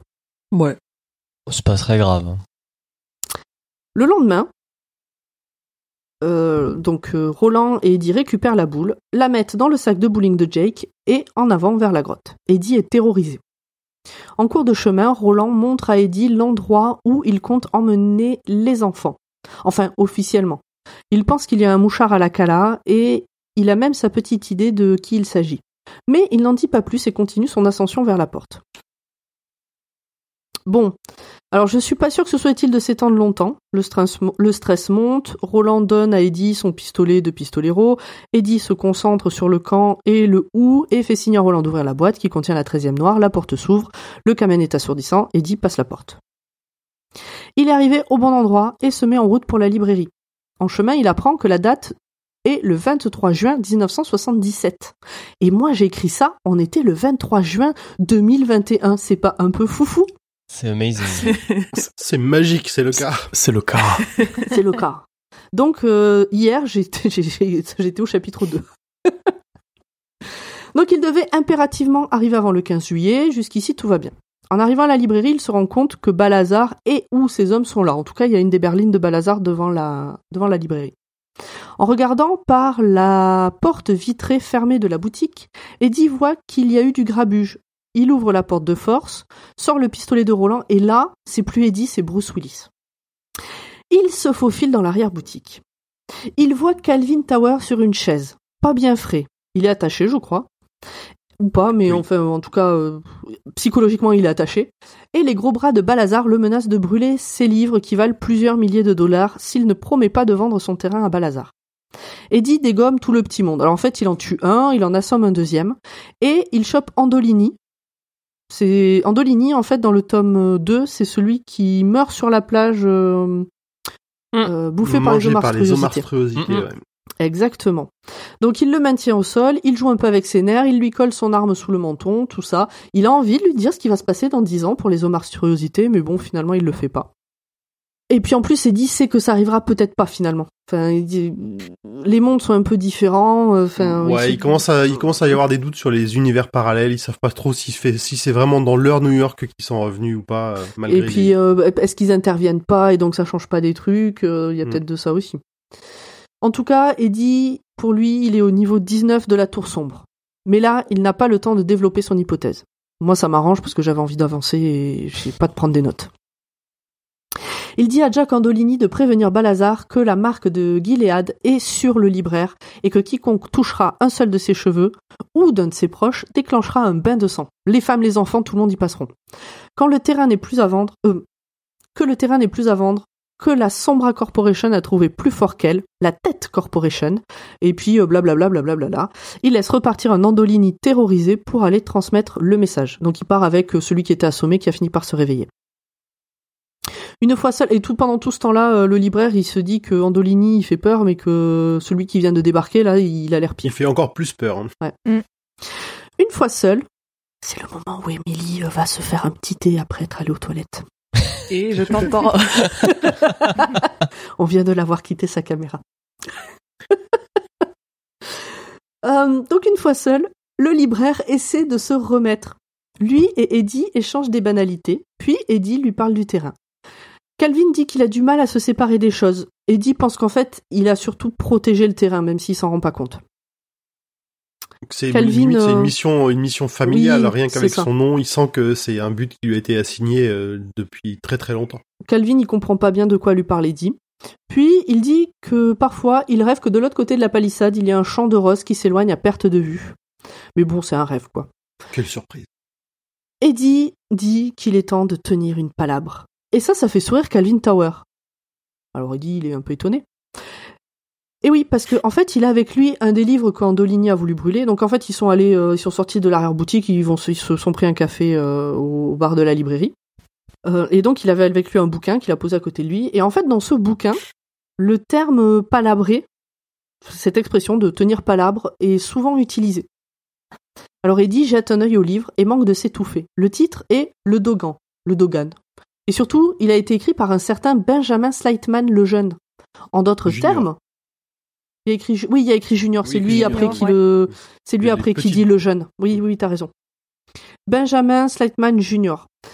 Et donc, a priori, euh, c'est le même nom que le copain de Benny. Euh, que c'est le même nom que le copain Benny de Jake. Et c'est, moi, à ce moment-là, tu vois, j'aimerais bien avoir des, un petit truc sur lequel j'appuie et ça fait ta ta ta ta. Tin, tin, tin. Donc là, maintenant, je, je vous préviens tous, je vais donner des détails qu'au moment où je les écris, j'étais incapable de dire s'ils étaient importants ou pas. À ce moment-là, j'ai envoyé un message à Grand Poil pour savoir si c'était important ou pas. Mais vu qu'il dormait déjà, il a jamais répondu, et au moment où il a répondu, j'avais déjà fait le résumé, donc euh, pff, tant pis. Oui, bah écoute, à minuit, moi je dors. hein. C'était pas encore minuit. Des fois. Donc, Tower, et j'ai pas voulu insister parce que je me suis dit, s'il allait se coucher et qu'il a oublié de couper ses notifs, ça sert à rien d'envoyer 25 messages. Non, ça c'est bon. Donc bref, Tower explique que si ce livre vaut si cher, c'est parce qu'il y a une coquille sur la couverture. Comme titre, il y a écrit Le Dogan, ce qui ne veut rien dire, mais le vrai titre, qui est écrit à l'intérieur du livre, c'est le Hogan. Et ça, c'est le nom des habitations traditionnelles des Indiens Navarro. D'ailleurs, les bouquins de cet auteur parlent exactement, ça ne sert à rien. Mais c'est pas grave, je l'écris, du coup, je Tu vous le lis. tu vas le dire, bien sûr. Tu, tu pas as- bossé pour rien. Donc d'ailleurs, les bouquins de cet auteur parlent de la... Ah, eh, ça sert à rien là, ça se trouve c'est une info pour plus tard, on sait pas. Peut-être. Donc ça parle de la conquête de l'Ouest euh, des Indiens et tout ça. Il en a écrit trois. Ailleurs dans le livre, il est écrit Benjamin Slightman. Le junior a disparu. Et c'était le nom de son père, euh, à Benjamin Slightman Junior. Et euh, d'ailleurs, s'il veut, bah, il peut réclamer les droits d'auteur juste pour cette faute de frappe. Notez-le quelque part, je ne sais pas en droit français, mais euh, en tout cas aux États-Unis, c'est comme ça. Donc voilà pourquoi ce livre coûte cher. Et c'est pour ça que Calvin y tient beaucoup. Enfin, en tout cas, c'est ce qu'il croit. Euh, alors, là j'ai marqué, nous on sait que c'est pas totalement un hasard. D'ici la fin du tome 5, on sait pas. Enfin, ça on revient pas dessus. Peut-être tome 6, euh, je sais pas. On verra. Eddie sue de l'arrêt en entendant tout ça. je crois que c'est clair. Il se rappelle que Jake est devenu très vite très copain avec Benny et ça le met tout d'un coup très mal à l'aise. Et en écrivant ça, j'ai eu une illumination en mode Oh putain, mais j'ai compris ce qui va se passer. Euh, mais avançons, mais avançons, si ça se trouve, je me trompe. Et puis surtout, j'ai oublié.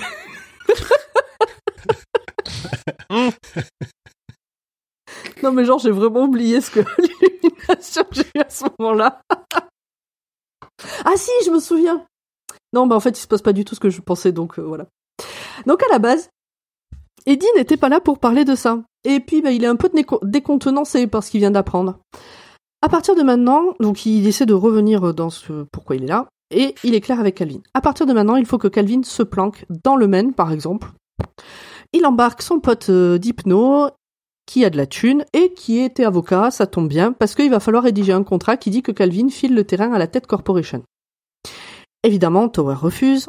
Eddie pense que c'est parce qu'il est pingre et lui dit qu'il est marié à l'héritière, euh, alors que lui, Eddie, est marié à l'héritière de l'empire des dentifrices Holmes. Calvin, euh, tout le monde connaît apparemment, donc euh, Calvin explique que ça n'a rien à voir avec l'argent.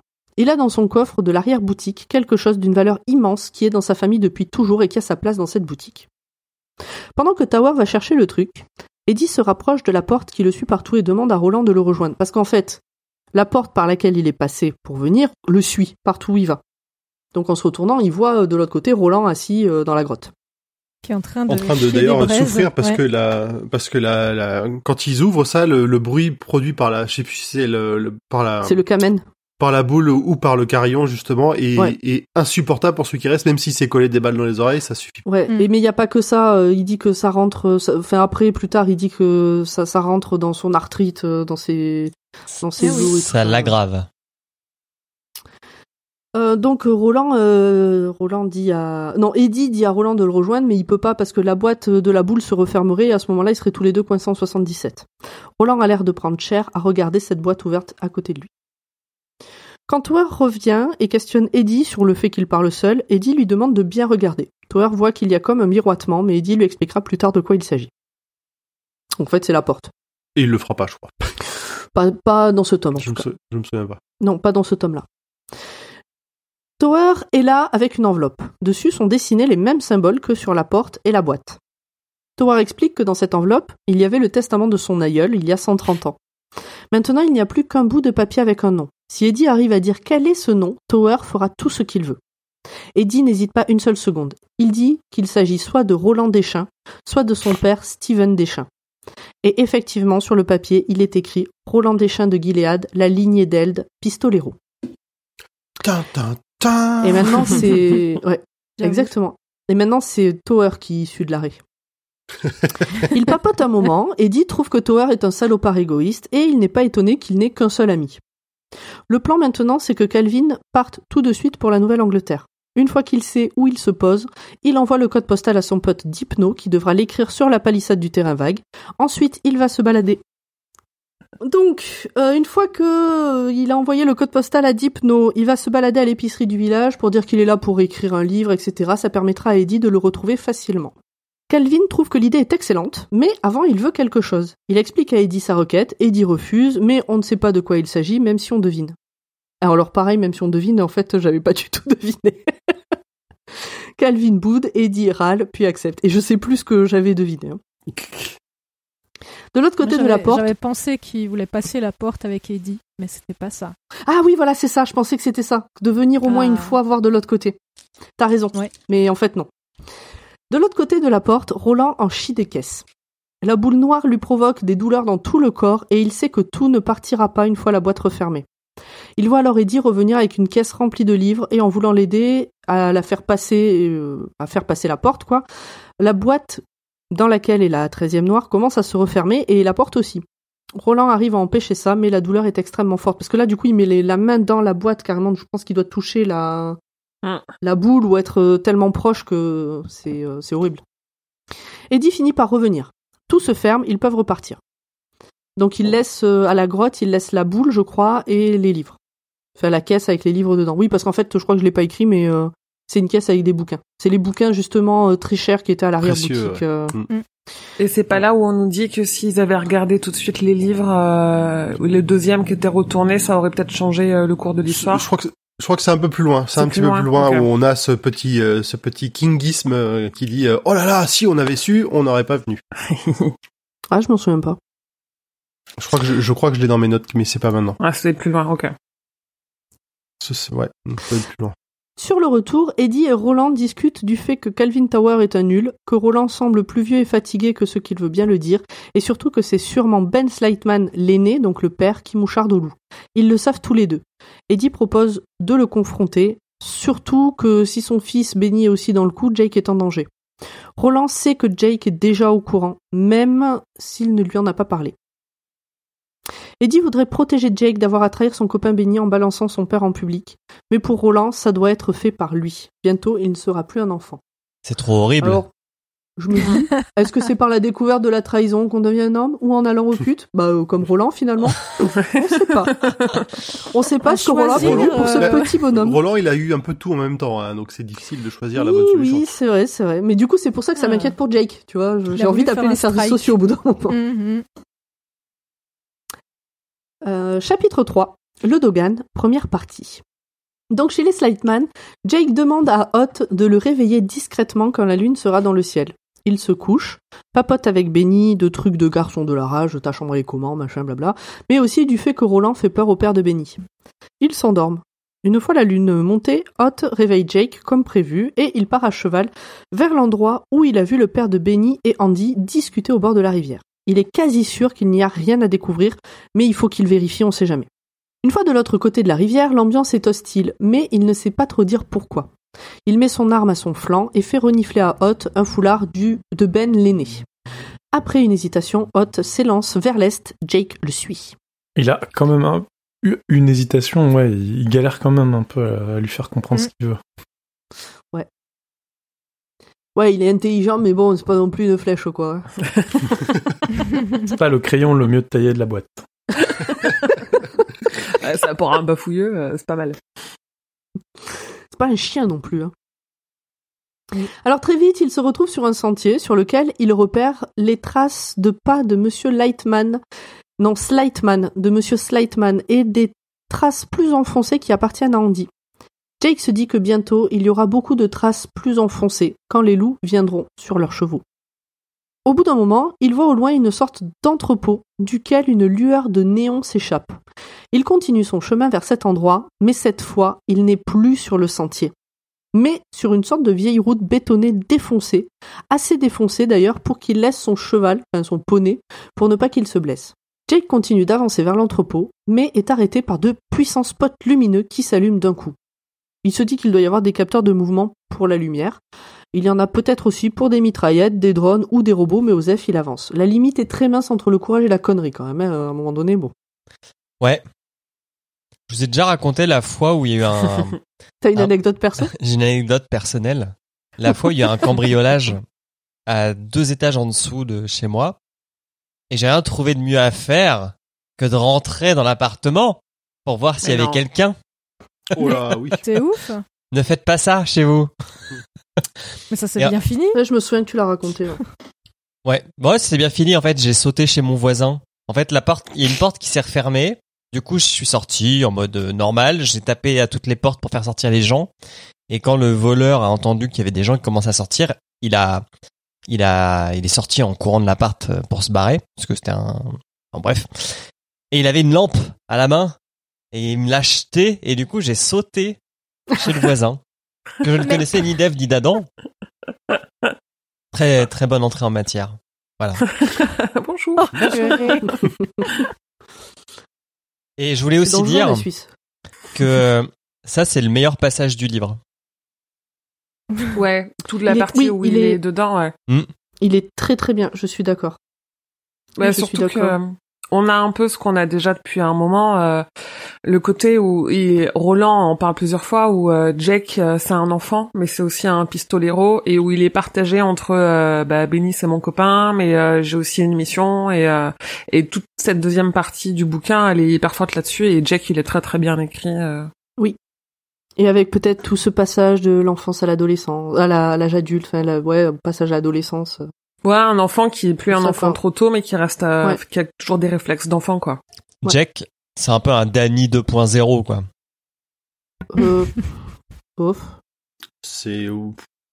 Bah, si on Ah, les un mettait dans un une Danny, arène, ouais, les deux, il y a pas photo. Si Danny Bah, n'avait pas Jake été maltraité, euh, il aurait peut-être fini comme Jake. Ouais. Organisons des combats d'enfants. Voilà, clandestins. Non, par contre, la, la des- différence, des- la différence est encore plus flagrante parce que Benny a à peu près le même âge et il se rend compte Mm. qu'il est pas du tout comme ça. Donc c'est aussi. euh, Mm, Benny est plus que- âgé. pense- Benny est plus Ah bah âgé. voilà. Et il voit Il est en plus fait, âgé, mais il a est- l'impression que c'est un copain plus jeune. C'est ça. Donc il voit que pour son que âge, Jack, il est ouais. quand même. Euh, Jack est plus mature euh, par la force des choses, quoi. Et puis même quand ils discutent, euh, tout à l'heure quand je disais ils papotent de trucs de garçons de leur âge, justement, il repense à sa chambre, comment elle était, euh, ce qu'il Mm. faisait avec ses copains, etc. Mm. Et il se dit, euh, à un moment donné, il le dit que quand même la vie d'avant, elle était plus simple, mais que la vie de maintenant, elle est plus vraie. Et que son C'est père, c'était un sac à merde. Comme ça, il le dit depuis Oh, le ça, début. le dit depuis le début. Ouais, mais là, aussi, du coup, il s'en on le dit rappelle. depuis le début. Oui, oui, il a aucun, ça pour le coup, par rapport à ses parents, il a aucun, il a plus de scrupules d'avoir quitté sa nounou que d'avoir quitté ses parents. Une fois devant la porte d'entrée, il peut lire que ce lieu appartient à la North, North Central Positronics, qu'il s'agit de l'avant-poste 16 et qu'il faut un code verbal pour entrer. Il y a aussi un autre panneau qui dit Bienvenue au Dogan. Ta ta ta ta. C'était le nom du livre, rappelez-vous. Les projecteurs finissent par C'est le titre du chapitre aussi. Oui, mais bon, ça. euh, Peut-être que le chapitre aurait pu parler du bouquin, du coup, tu vois, donc. euh, C'est vrai, c'est vrai. Les projecteurs finissent par s'éteindre sûrement sur euh, minuteur et une voix demande le code verbal. Jake essaye 19, mais c'est pas ça. Il a droit à un deuxième essai, alors il essaye 99. Alors, quand je dis c'est une voix, c'est une voix robotique, hein, c'est pas quelqu'un euh, derrière son, son PC de contrôle. Donc il essaye 99 et là c'est bon, la porte s'ouvre. Et là, il y a tout un truc sur le fait que quand il s'est présenté, il a dit qu'il était du cathète de 99, qu'il sait pas pourquoi il a dit ça, euh, que blabla, mais bon, bah voilà, euh, tout se recoupe. Il arrive dans une grande salle de contrôle avec des écrans et un squelette dans un uniforme dans un coin. Sur les écrans, il y a des images de l'intérieur du bâtiment, des alentours, mais surtout il y a huit caméras dans la cala, dont une dans le presbytère. Et ce presbytère, il a été construit il n'y a pas si longtemps que ça. Donc on peut pas dire que c'est des restes de il y a plus de 2000 ans, euh, des anciens je sais pas quoi. Euh, c'est c'est très récent. Ils sont un peu secs quand même. Hein, c'est... Hmm? Oui, oui, ça n'a pas 2000 ans, mais ils sont quand même bien secs, les cadavres qui restent. Ah non, je parle de des, des caméras. poussière. Ah, des caméras. Les caméras, euh, il y a des trucs qui sont là depuis tellement longtemps, on aurait pu dire bah, les caméras qui surveillent le, le la cantine, euh, elles ont Oui. été installées là en même temps que tout le reste et bon bah il se trouve qu'elles marchent encore. Hmm. Qu'il y en ait une dans le presbytère, c'est que ça a été installé il y a pas longtemps. Oui. C'est ça. Moins longtemps que les cadavres, a priori. Oui, exactement. Heureusement, notre petit groupe a tenu ses palabres dehors à chaque fois. Ça tombait bien qu'il faisait chaud. Pour Jake, il n'y a aucun doute sur l'identité de la personne qui a placé ses caméras dans la cala. Tout à coup, Jake voit Ben l'aîné et Andy sur le chemin. Ils arrivent, que faire? Sur une des caméras, on voit un dortoir, Jake décide d'y aller pour se planquer. Il trouve un placard juste à temps. Les deux traîtres sont dans la place. Il les entend un peu trop bien, ça veut dire que le bâtiment est truffé de micros et de haut-parleurs et que s'il peut les entendre, alors ils peuvent l'entendre aussi. Pas Tout pété, pas pété. Tout d'un coup, il est pris d'une bouffée d'angoisse. Il a peut-être laissé des traces. Il prend son arme en main. Ne pas Il péter, ne entend- pas péter.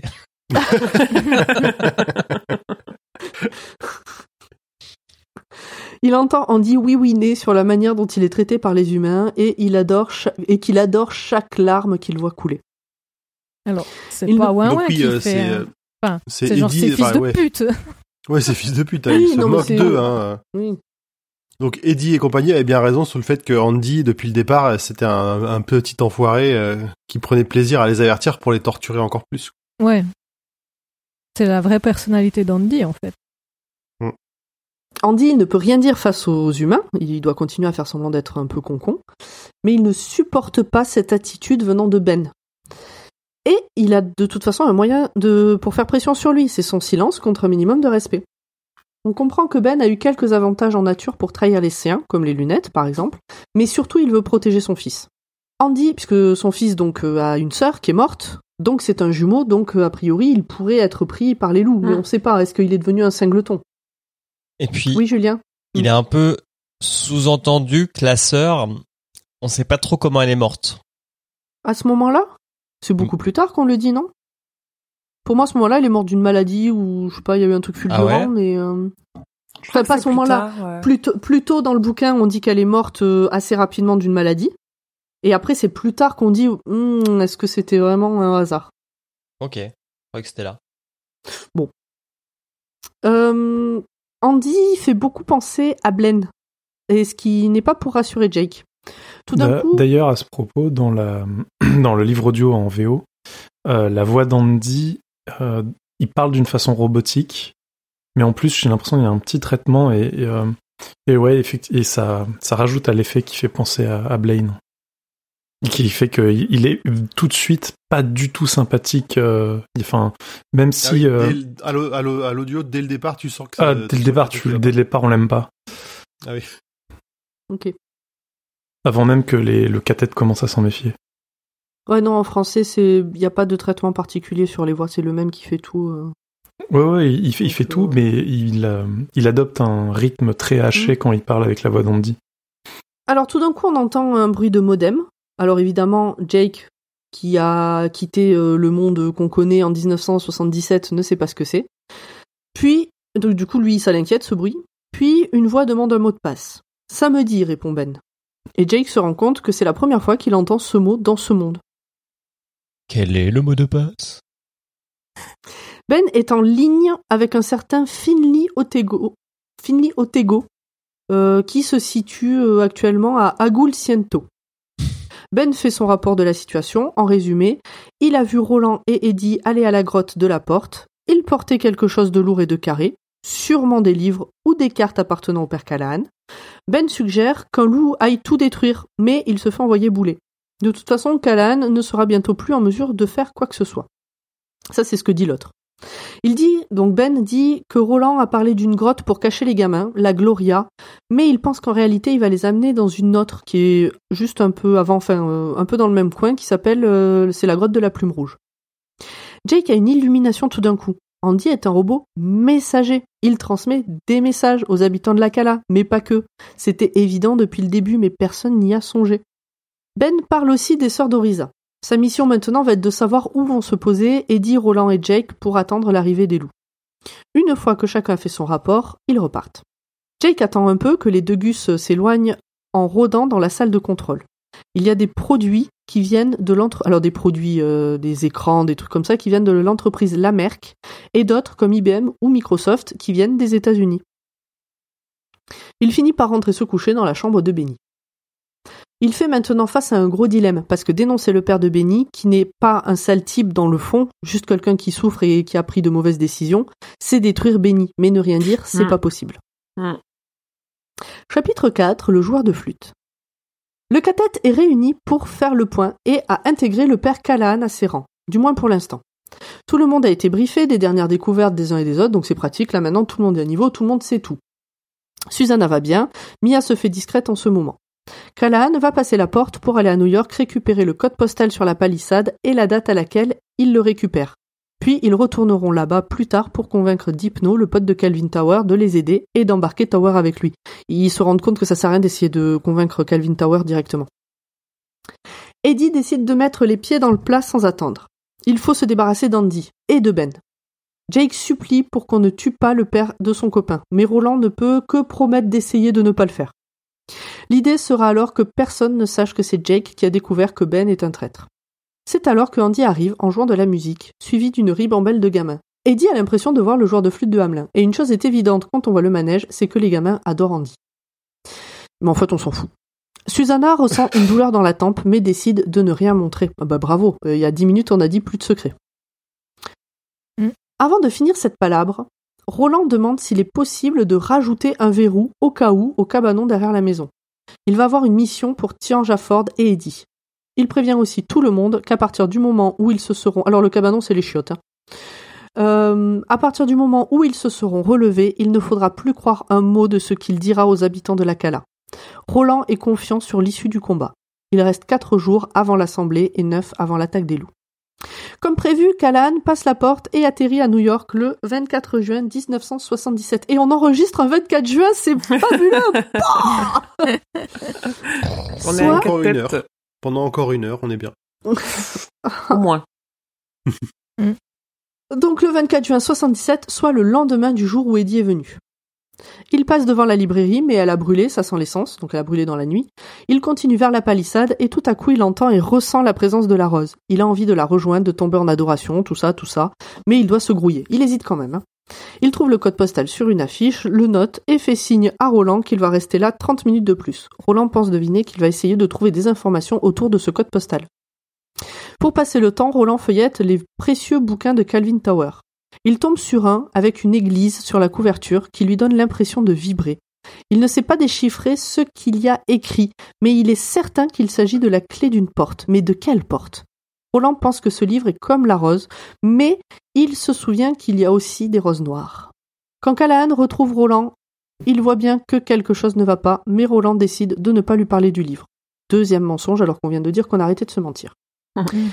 Il a reconnu des noms dedans Il- et Non, il ne veut pas le faire. C'est pas un mensonge, c'est juste qu'il ne veut pas le faire. ben, Plus de Callahan secret. dit il y a un truc qui va pas et Roland dit si si t'inquiète tout va bien. C'est pas vrai. Ouais, c'est pas le moment, quoi. De toute façon, il le dit à ce moment-là, Roland, il le dit qu'il vient de promettre de plus mentir, mais que mais qu'il a ses raisons euh, pour ne pas. c'est- Enfin, c'est écrit dans le bouquin. Hmm. C'est Sti- Steve qui, qui l'a dit. Bref, Callan a trouvé le nom de la ville dans laquelle se planque Tower. Oui, et donc dans le bouquin, il a reconnu des noms. Alors, il a, il sait pas lire euh, vraiment euh, Roland, mais il a quand même reconnu quelques noms et donc il va en parler euh, avec les autres, euh, mais pas maintenant. Chapitre 5, le conseil des Folken. Donc les Folken, je sais pas si on l'avait dit, c'est les habitants de la Cala. C'est les, les paysans, ou enfin, c'est les habitants, quoi. Les villageois, voilà. Le peuple. Le, le peuple. La plèbe. Voilà tous les habitants de la Cala réunis, environ 600 personnes. Tian commence son discours pour faire un petit récap, et Roland prend la suite sous les applaudissements des Folken. Avant de commencer, il faut régler une question. Est-ce que les gens de la Cala demandent assistance aux pistoleros Quelques-uns disent non, mais l'immense majorité crie que oui. Donc ça y est, c'est euh, enclenché. c'est- pas avant ça que, que Roland dit qu'il va dire euh, plein de mensonges et qu'il faudra pas réagir? Si, je l'ai dit. C'est quand ils sont, euh, mais quand ils sont que entre eux. Oui, c'est ça. Euh, Oui, bien sûr, C'est la oui. première fois que c'est la première fois que Callahan est là et que hum, et que Roland dit qu'ils sont en cathète, en. Donc Callahan fait partie du cathète, au moins Mhm. pendant à ce moment-là quoi. Et euh, c'est à ce moment-là qu'ils disent que qu'il prévient qu'une fois qu'il se sera levé, il faudra plus croire ce qu'il dit. Voilà. Et Ce qu'il qu'ils dit espèrent que au le Falcon. vieux, ouais, ils espèrent que le vieux Oui. réagira pas. Surtout. Ouais. Euh, donc, euh, ouais, voilà. Donc, la- l'immense majorité crie que oui. Roland démarre alors son discours plein de mensonges et Eddie le trouve très bon. Un peu trop d'ailleurs, je crois que ça le trouble un peu. Le plan sera, de ce que dit Roland, euh, la veille de l'arrivée des loups, on réunit tous les enfants concernés par euh, dans la grande tente sur la place. Les sœurs Orisa s'occuperont d'eux. Le lendemain matin, des gens de confiance, dont il révélera les noms plus tard, les emmèneront dans un endroit secret. Roland ayant fait courir le bruit que ce sera à la grotte de la Gloria, tout le monde pense connaître l'info. Le but est d'attirer les loups là-bas et que les pistoleros et quelques lanceuses de plats les attendent. Un fermier essaye de convaincre que tout ceci n'est que folie, mais la foule le fait taire. Et là, coup de théâtre, Roland dévoile qu'ils savent que ce sont... Et là, coup de théâtre, Roland dévoile qu'ils savent ce que sont les loups, que Jamie Jafford en a vu un. Et ce qu'il dit, c'est qu'il s'agit des serviteurs morts-vivants des vampires de Tonnefoudre. Donc c'est là qu'il flippe un peu que Jamie Jafford, euh, il ouvre sa gueule. Ils n'ont qu'un point faible, des au-dessus du cœur. Contre toute attente, le grand-père Jafford se lève pour corroborer les dires de Roland, alors que ce ne sont que des conneries. Tout le monde l'a compris, normalement. Donc nous, on sait que, à ce moment-là, on sait que c'est pas ça, en fait, euh, la résolution du problème. Donc, rendez-vous la veille des loups, à 19h, embarquement des gamins à 21h, enfin, on hop, on les fout tous dans la, dans la tente. Il y en a un qui dit que c'est mort, que lui, il donnera jamais ses gamins. Roland sent que ça attaque le moral des habitants de la Cala, mais il essaie de contrebalancer. Un autre dit qu'il ment, là encore, pirouette. Il ne peut pas mentir, puisqu'il n'a aucune certitude. Il est fort, Roland. En gros, pour convaincre que si, si, faut amener tous les gamins, il dit, ben, c'est-à-dire que s'ils arrivent, qu'ils veulent prendre un jumeau sur deux, et puis qu'en fait, euh, il y a que quatre gamins dans la cala, ben, ils vont pas prendre un jumeau sur deux, ils vont prendre les quatre gamins, que ce soit deux jumeaux ou pas. Ouais, puis ils vont foutre le feu et puis tout faire exploser aussi. Ouais, mais ça, il dit, euh, une grange, ça se reconstruit. Un gamin crâné, ça se reconstruit pas. C'est justement le, c'est son argument principal. Oui, il risque d'y avoir des dégâts, mais est-ce que ça vaut pas le coup?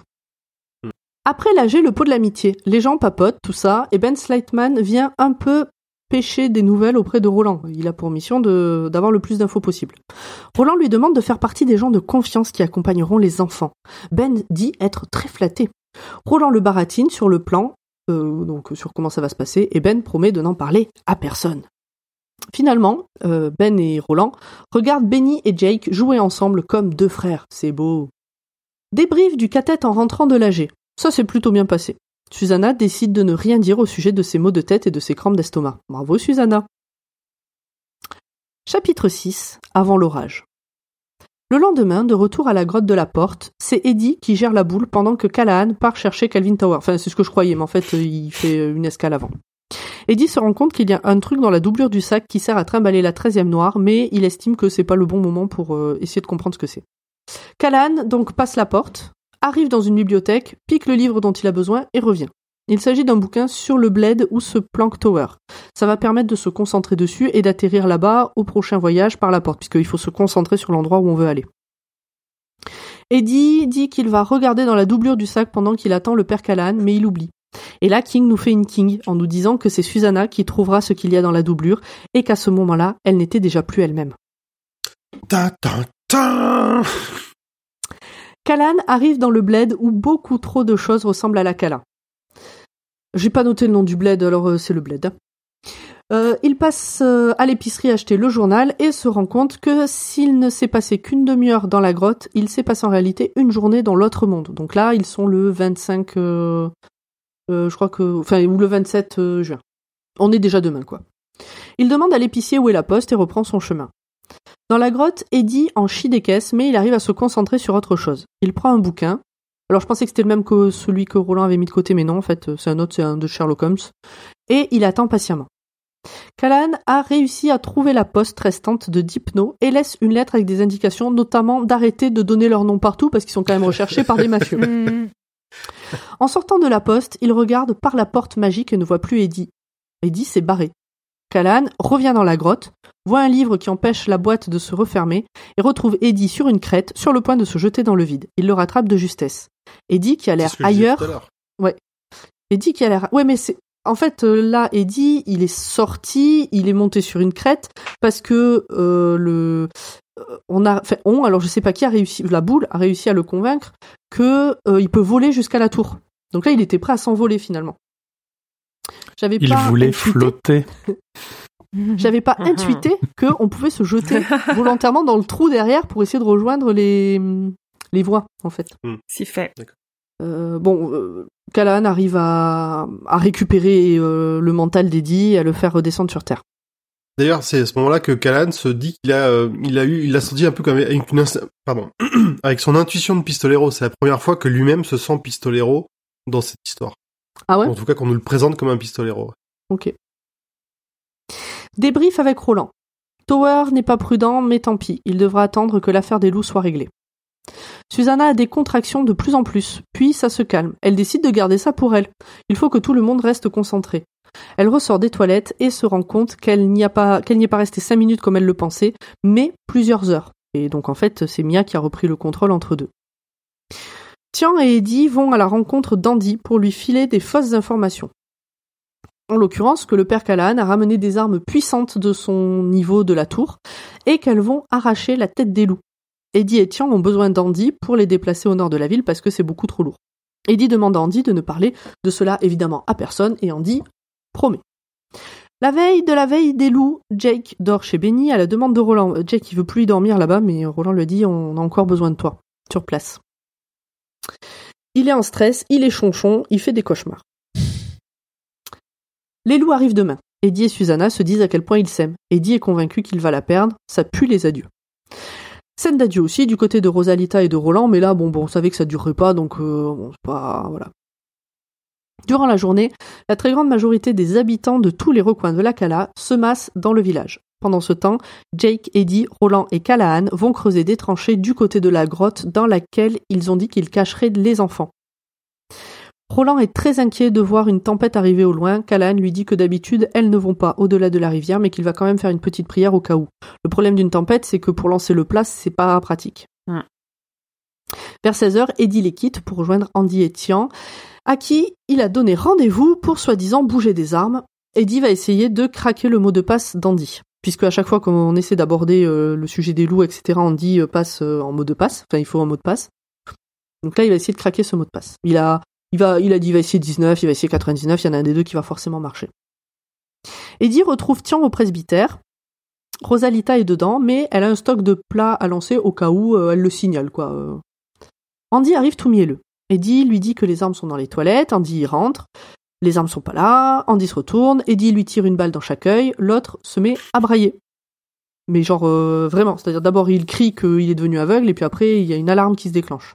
Comme, euh, comme Shardik. Ou comme Exactement. les... Je sais plus si c'est Shardik ou les autres robots qui étaient avec Shardik, euh, mais on, on nous Bah, les- ramène... c'est ouais, Shardik. Ouais, Ouais. c'est ça. Eddie l'enferme dans le cabanon, mais Andy le détruit. Il balance aussi une alarme qui rameute les voisins. Eddie finit par déclencher le mot de passe. Il essaie d'abord 19, mais ça ne marche pas, puis 99, et ça marche toujours pas. Il se souvient alors du poème sur la palissade du terrain, on en parlait tout à l'heure, du terrain de la Rose, qui disait « Oh Susanna Millot, ma chérie divisée, a garé son semi-remorque dans son cochon du Sud l'année 99. » Il a une, une illumination. Ce n'est pas 19, ce n'est pas 99, mais c'est 1999 qui, est, qui ne se traduit pas en français, puisqu'en anglais on dit euh, 10 1999 pour donner une année. C'est un très bon film avec Arnold Schwarzenegger. 1999 Ok. Enfin, bon. Par contre, je serais intéressée de savoir euh, en anglais comment ils ont fait avec 99. Ben, 99. C'est euh, 19, Ah, ouais. 1999. J'y ai même pas pensé parce que moi déjà c'est c'est 99, tu vois. Ah oui, bah oui, toi t'as encore un autre problème de traduction. Oui.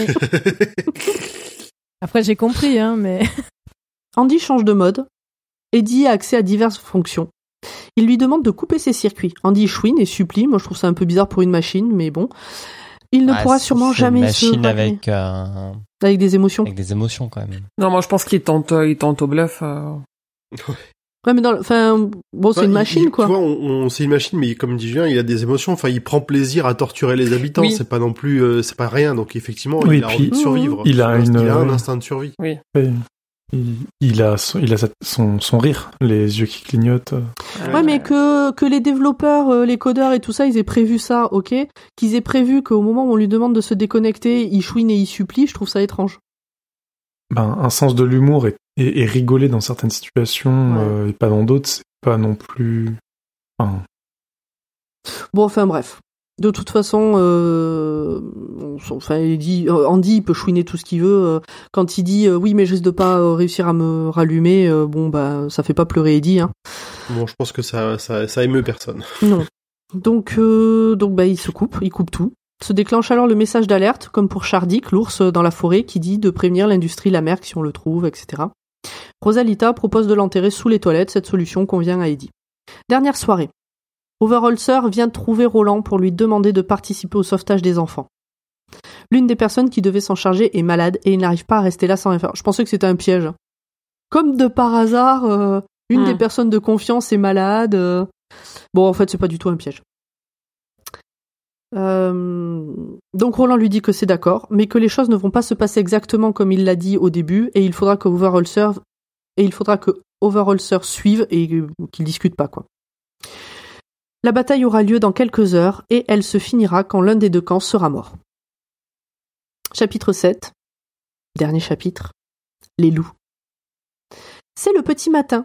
Les chariots remplis des 99 enfants qui risquent de se faire rafler sont en route pour les planquer. 99 puisque Benny euh, n'a plus sa jumelle. Roland mène un des chariots avec Ben Slightman à côté de lui, qui n'emmène pas, qui n'emmène pas large. Il veut savoir ce qui va lui arriver. Il a bien deviné que Roland sait qu'il a trahi. Il a deviné pour Andy, donc il sait euh, pour lui, euh, c'est sûr. Même s'ils en ont jamais parlé avant. euh. Roland lui dit que Jake était au centre de contrôle une fois où ils y sont allés avec Andy, et il demande à Ben s'il aurait tué Jake s'il l'avait trouvé. Ben dit que oui. Roland, à ce moment-là, il sait que du coup, il fera rien pour défendre Ben, quoi. Roland lui dit que si les loups gagnent, il mourra et son fils aussi. C'est les loups qui les tueront.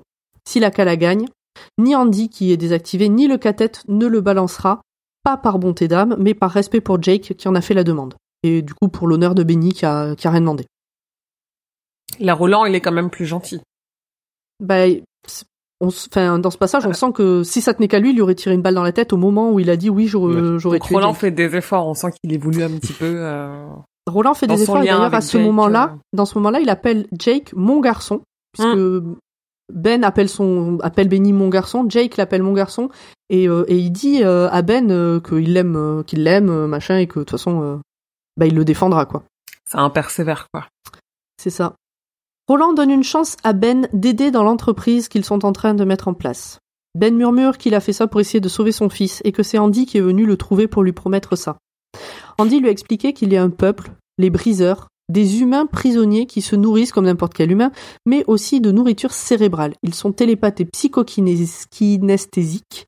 Ils se nourrissent du lien psychique qu'ont les jumeaux dans leur tête. Et j'ai pas tout bien saisi, mais c'est un truc comme ça, quoi. En gros, c'est des briseurs de rayons, c'est ce qu'il faut en retenir. Voilà, et c'est ça que j'ai oublié de noter en fait à cet endroit-là. c'est que ça, ça m'est revenu euh, au début du truc. On te le Euh, rappellera et puis. euh. Oui. Mais pour Roland, euh, parce que euh, Ben dit, je sais pas qui sont ces gens, j'en ai jamais entendu parler. Et Roland dit que leur rôle, ça va être de briser les rayons pour faire tomber la tour. Et donc c'est là que Roland pense que c'est pas un hasard si la sœur de Benny est morte. Andy avait raison. euh, Andy avait besoin d'un parent éploré qui risque de perdre son seul enfant encore en vie. Donc c'est de la pure manipulation depuis le début. Il finit par dire à Ben que la meilleure chose qui puisse arriver à son fils aujourd'hui, c'est de voir son père mourir en héros. Et oui, enfin, au final, Ben, c'est pas euh, un pur salaud euh, qui a voulu se faire du fric euh, sur le dos des pauvres habitants de la Cala, quoi. C'est. Alors euh, Roland, il est ok avec ça, mais il dit si, enfin, il a quand même accepté les lunettes, euh, il a accepté deux trois trucs euh, autres que la sauvegarde Ouais, de son fils. ouais. Ouais. Ouais. C'est en ça qu'il dit que du coup, il est pas Il s'est si laissé bon un que peu ça. acheter mais... en plus de juste vouloir protéger son. Mais bon, enfin, dans le fond, enfin, moi, je, j'ai pas de haine contre, contre Andy, oui, pas contre Ben. Ouais, ça fait un peu pitié, écho euh, à Cimetière parce que Cimetière, l'histoire, c'est euh, les mauvaises décisions que tu prends quand t'es euh, désespéré par euh, la perte d'un de tes enfants, quoi. C'est ça. Ça me fait penser un peu à ça. Exactement. Ouais. Les voilà arrivés à l'entrée du canyon de la grotte. Au début, tout se passe bien, puis tout part en couille. Dans tous les cas, c'est la faute au cas. Ce paragraphe équivaut à 1 et c'est la dernière fois qu'il euh, la vit en vie. hein, euh, enfin, c'est une king. Voilà le plan immédiat. Jake Benny et les jumeaux Tavri vont remonter jusqu'à l'embranchement des deux grottes dans le canyon en marche rapide en laissant tomber de temps en temps un des objets que Jake a récoltés auprès des gamins. Ensuite, le groupe des jumeaux va s'avancer dans le canyon et reviendra quand Roland les appellera. On comprend que c'est pour simuler le passage de nombreuses personnes. Roland révèle alors, et puis aussi euh, pour, euh, pour qu'il y ait leur odeur. C'est ce que Roland explique après. Roland révèle alors que les gamins seront en fait cachés dans la rizière plus loin. C'est à ce moment-là que le nuage de poussière provoqué par les chevaux se fait voir. Jake et ses trois comparses se mettent en route. Les autres gamins suivent un peu plus loin. Pendant ce temps, Roland révèle que les loups sont en fait des robots avec une antenne sur la tête, comme ceux qu'ils ont croisés dans la clairière de l'ours, comme l'ours d'ailleurs. Il Un suffit petit chapeau de pensée. oui, petit il suffit de dégommer cette antenne pour les tuer. Tout le monde est sous le choc en apprenant cette nouvelle. Et vous, est-ce que vous aviez deviné? Non. J'avais de- toujours pas. j'avais deviné quand ils insistaient lourdement sur le fait que tous les chevaux étaient gris, tout pareil, et je me suis dit ah euh, les loups ils doivent, enfin les loups ça doit être euh, des euh, soit des clones, soit enfin un truc produit en série quoi. Moi, Mm. j'avais deviné que c'était des robots parce que euh, quand euh, j'avais pas deviné que c'était ces robots-là avec euh, le petit truc de pensée là, mais euh, je pensais que c'était des robots comme Andy puisque euh, quand Jake va à l'entrepôt, il dit qu'il voit les pas, les empreintes de pas légères de Ben Slightman et les Mm. empreintes de pas moins légères de Andy et que bientôt il y aura plein de traces de pas moins légères Ouais. quand les loups seront là. Et moi, c'est là que ça m'a ça m'a fait tilt Ouais, que ouais. en fait c'était des robots. Putain, j'ai- j'avais compris. Il y avait des indices tout le long du livre. Et je commence à le connaître, Papy King. Donc il explique aussi qu'il va falloir aller vite, disperser les gamins dans la rizière, parce que bah, les loups ils arrivent, hein, loin de la route, et qu'il ne faut et qu'il ne faut qu'on voit pas leur passage dans les champs. Euh, faut pas qu'il y ait une longue euh, trace euh, de gamins qui courent dans les champs, quoi. Il rappelle alors les enfants qui font demi-tour dans le canyon. 99 enfants qui ont tout compris à la première explication. C'est du ta gueule, c'est magique. Je crois que tout le monde est d'accord sur ça. Bon, Oui, ils sont oui, accompagnés quand même. Oh, Mais non, oui. mais c'est 99 gamins. Hein. Euh, Déjà, quand t'en as 3, tu peux mettre 3 adultes et que ça se passe pas bien. Grand point, tu vas en parler? Non. Non, non, c'est c'est impossible. Ça ne se passe pas. Mais ne serait-ce que, pas parce que c'est des gros cons, c'est déjà 99 personnes adultes.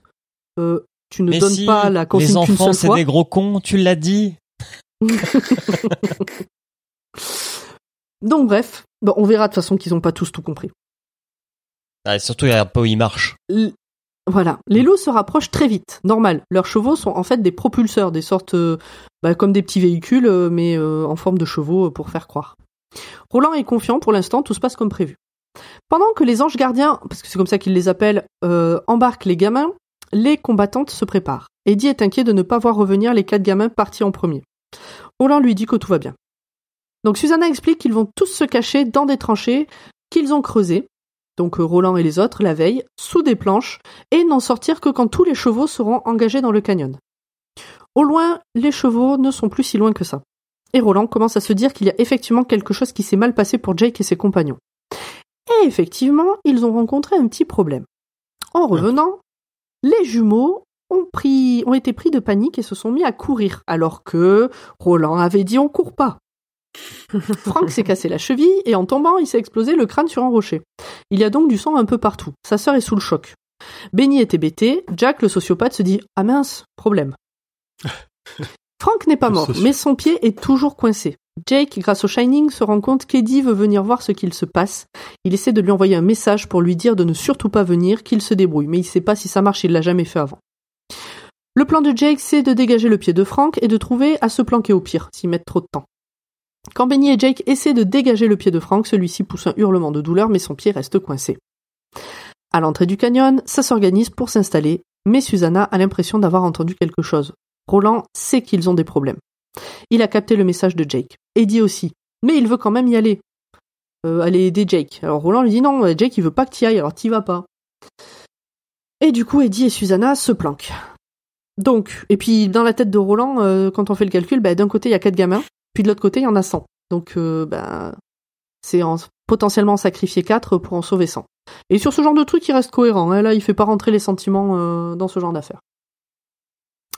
À force de cris, de douleur et de tours de force, Frank est libéré. Roland entend les hurlements et en bon sociopathe, lui aussi, il se dit Ah, bah c'est bon, Jake a géré le problème. Les loups sont très proches. Roland aimerait bien voir Jake arriver quand même, c'est sa dernière chance. Le canyon. Dans le canyon, les gamins arrivent en courant, entraînant le blessé derrière eux, mais au moment où ils arrivent à l'entrée, ils voient Roland se planquer. Que faire maintenant? Dans sa planque, Susanna ressent une immense douleur dans le bas-ventre, puis dans sa tempe. Elle voit une immense salle de banquet. Elle comprend que Mia essaie de prendre le contrôle, mais Susanna lutte. Elle dit à Mia qu'elle est prête à l'aider à mettre au monde son bébé, et qu'elle doit d'abord mener ce combat contre les loups, et que si elle doit se faire tuer ou faire tuer le petit gars pour y arriver, elle le fera. Elle entend alors une voix lui dire que c'est ok, et qu'elles vont aussi s'entraider pour ce combat. Benny et Jake traversent la route qui sépare l'entrée du canyon de la planque, entraînant Frank. Tout le monde se jette dans la planque. Il ne reste que quelques secondes. Roland demande aux jumeaux et à Benny, pour leur vie, de ne pas se montrer pendant l'attaque. Les loups sont là.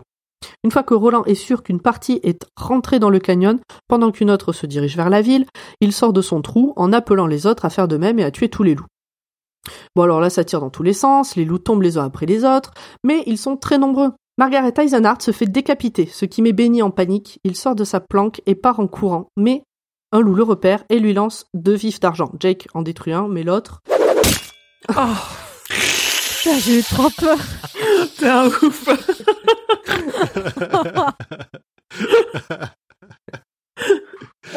Mais que t'es con Magnifique. Il est content. Euh, donc, euh, Jake en, en détruit un, il arrive pas, il a pas le temps de détruire l'autre. Euh, le vif d'argent se plante dans Benny, Benny explose littéralement. Jake Il devient reste fou. un bras. Il reste, ouais, il reste un bras et ses vêtements en gros. euh. Euh, Un Jake, bras qui aura euh, son importance pour la suite. Jake. Oh. Oh bon? Tant que ça Bon.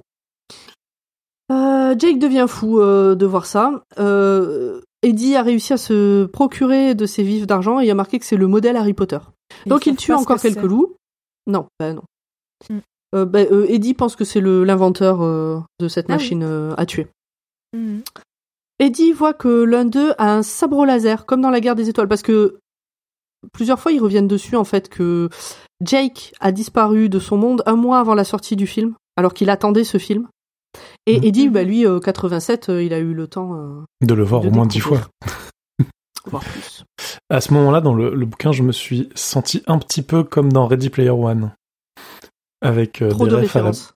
trop de refs à la pop culture. Juste pour expliquer euh, ce qui. Ouais. Ouais, avec euh, des références et ensuite en expliquant d'où elles viennent.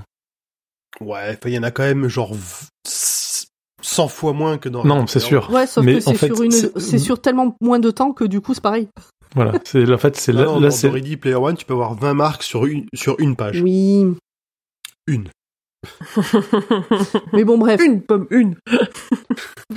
Ok. Ne lisez pas cette merde. J'ai j'ai vu le film mais j'ai pas lu le livre. Donc, euh, Eddie voit que c'est les Limitrix en fait, que ce sont des sabres laser. Mais vraiment les mêmes que dans la guerre des étoiles, sauf que c'est des vrais, pas en plastique. Les loups, euh, donc c'est à ce moment-là que Jake part en courant, enfin de ce que j'ai compris, part en courant vers le canyon pour euh, finir euh, les, les loups qui restent. Eddie, Roland et Rosa, donc Rosalita les, euh, le suivent. Les loups tombent les uns après les autres. Susanna finit le dernier, 61 loups à terre. Le compte est bon.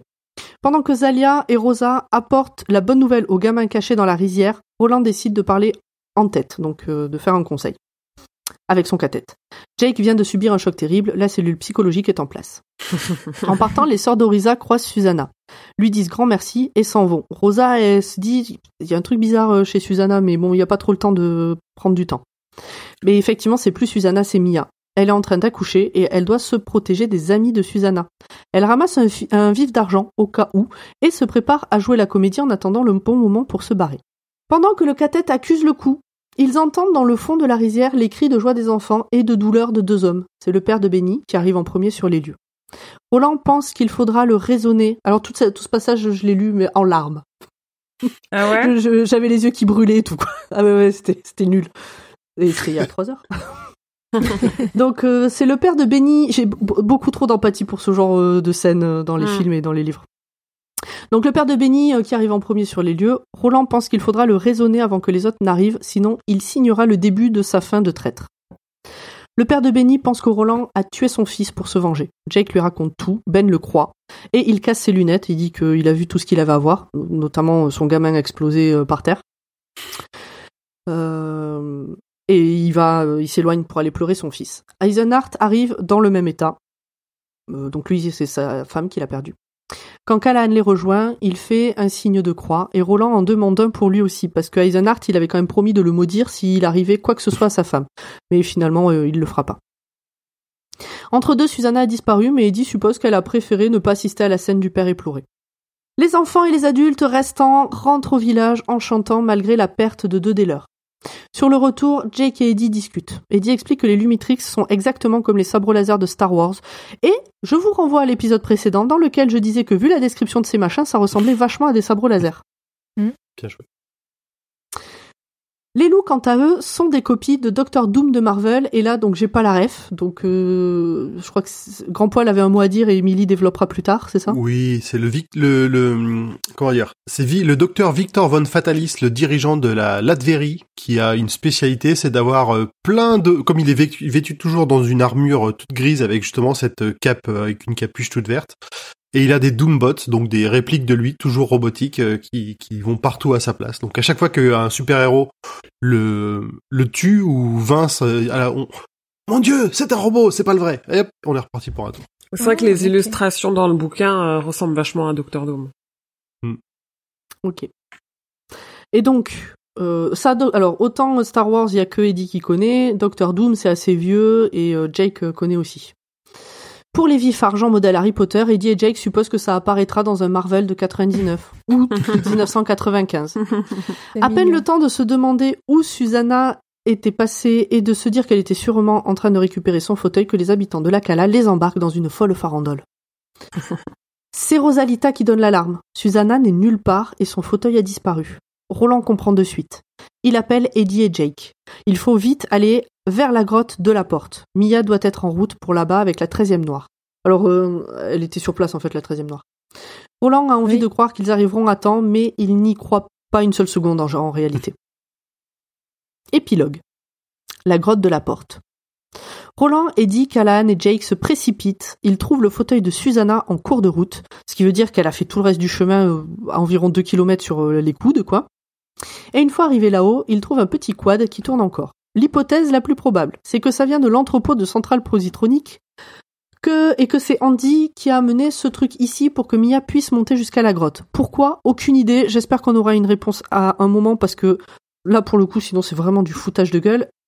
Peut-être. Ouais, Peut-être que Mia, c'est la Nadine de de la tour sombre. Peut-être. Ouais.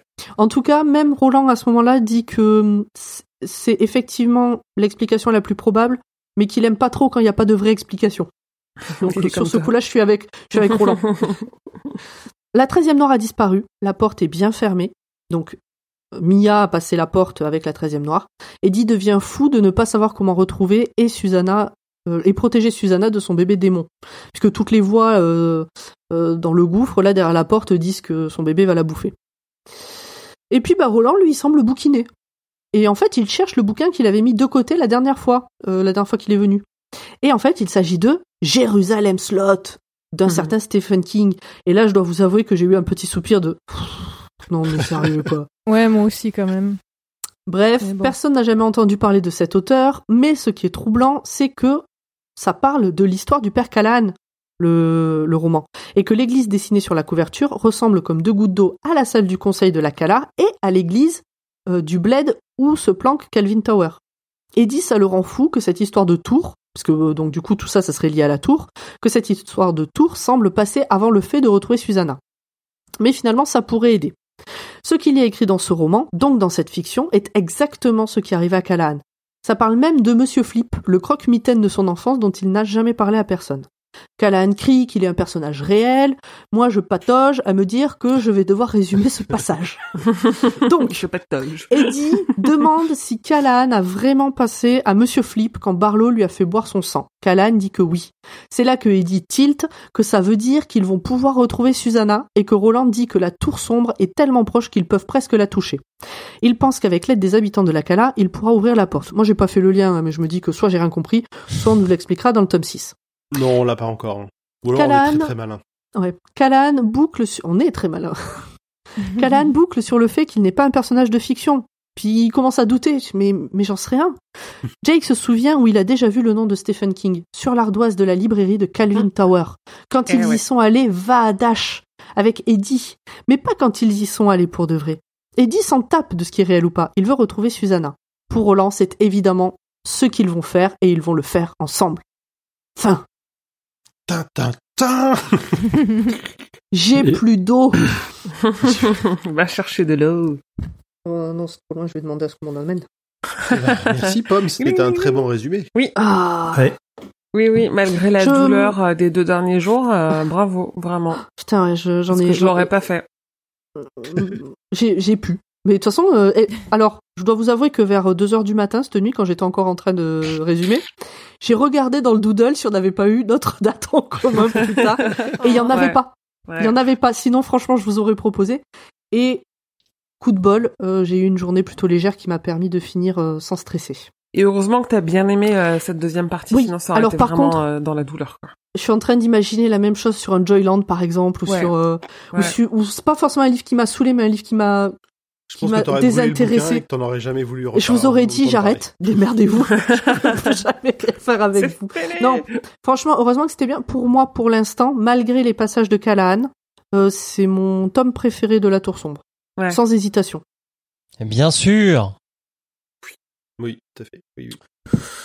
Voilà. En fait, ça remonte, à chaque fois, ça remonte un peu, euh, parce que je- comme je me souviens pas des tomes à chaque fois, j'avais euh, Magie et Cristal qui était, dans ma, dans mon souvenir, celui que je préférais, le, ce qui se passait avec euh, Roland tout- dans sa jeunesse, et en fait, euh, non, non, c'est beaucoup mieux. euh.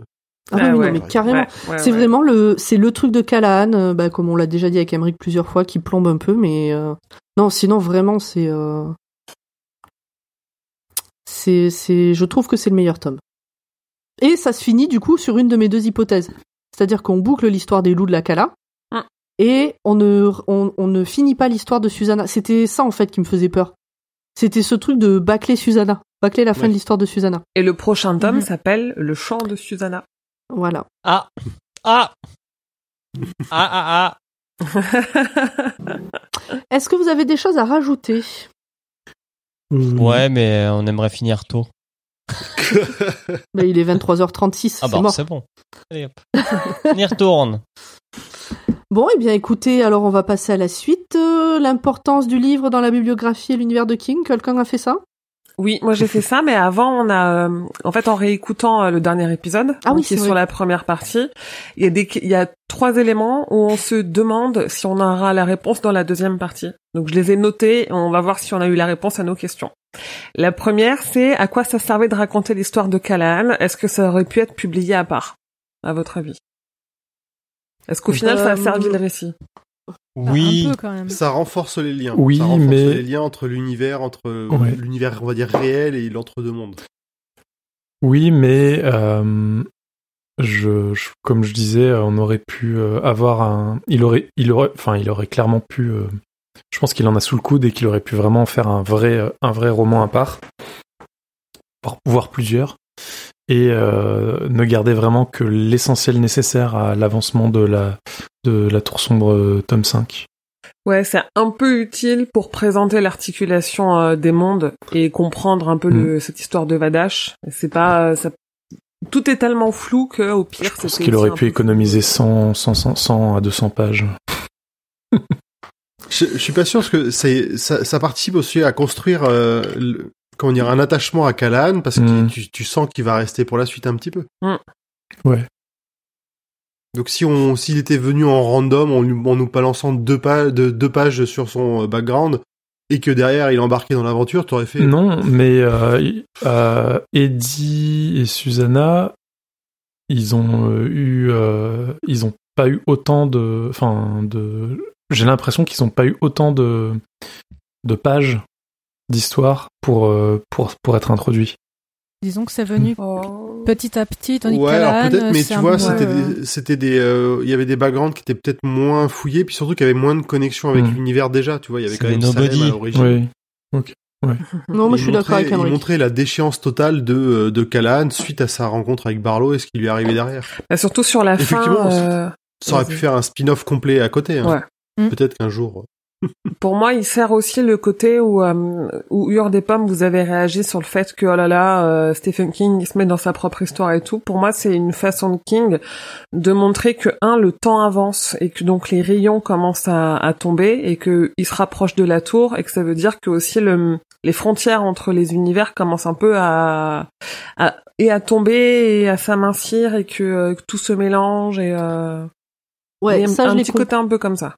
Ça, je l'ai compris après, mais quand je t'ai envoyé le message pour dire eh oh, euh, c'est un peu too Ouais. much, euh, on venait d'avoir euh, Harry Potter, Star Wars, euh, ouais, ça fait beaucoup d'un Doom. coup. Ouais. Et là, Jéru- Jérusalem Slot, je me suis dit, bon, attends, on va se calmer peut-être. C'est beaucoup d'un coup. Ouais. Puis après, il y a eu, après il le, en fait, c'est juste après, c'est juste que je t'ai envoyé le message pile au moment où j'ai lu Oui. le, le titre du roman. Et après, il le raccroche de manière logique. Mm. Mais ouais, non, vous- avez beau défendre l'histoire de Callahan, moi, je, elle, elle m'a fait Ouais. tellement chier à ce moment-là que je, bon. Et vous, dans les commentaires, fallu- dites-nous, qu'est-ce que vous en avez pensé? Ouais, un petit peu moins. Par contre, je trouve ce qui, ce qu'on voyait bien au niveau des, des rayons et des mondes, le, c'est l'histoire de billets de banque. Quand il était euh, sur les autoroutes, donc euh, que d'un jour à l'autre, les, les figures des billets de banque changeaient. Mm. Donc euh, c'est là que tu te rends compte que le temps, il était très bordélique. Alors, Puis- deuxième question qu'on... s- Vas-y, Julien. Et puis on a envie de savoir, c'est qui ces deux personnes Ah, qui bah, sont je venues le sauver Bon, je pense qu'on sait. Ah oui. Ouais, Mais, on sait que c'est. Euh, euh, Même t'as t'as Eddie qui suggère à, à, à Calvin de, de s'acheter une bague avec marqué, pardon, ex. Fais pas ton Jean Castex là. Et d'ailleurs, il faut aller se faire vacciner. Et du coup, je t'ai Euh, pas écouté. Donc tu penses que c'est euh, Tower et son pote Ouais. ouais, clair- mais Ouais. clairement, oui, oui, sûr. Je pense pas qu'on reviendra dessus. Hein. Ok. Oui, je Ah. le sujet est réglé. euh. Mais quel jeu d'acteur et d'actrice Vous qui avez tout lu Oh, si tu savais. Tout ce qu'on s'envoie en message privé sur les indices qui, euh, qui sont donnés au fur et à mesure de la lecture et on réagit tous les deux. euh. J'ai fait un ou deux gros clins d'œil pendant aussi que je balançais des infos et puis genre, mais non, c'est pas important. On dit rien, on dit rien. Deuxième question qu'on s'est posée, c'est sur les crânés. Euh, Qu'est-ce qu'on leur a appris pour qu'ils deviennent comme ça? Qu'est-ce qui faisait d'eux des humains? Qu'est-ce qu'ils sont devenus si ce ne sont plus des humains? Et là, je cite Pomme euh, dans le texte.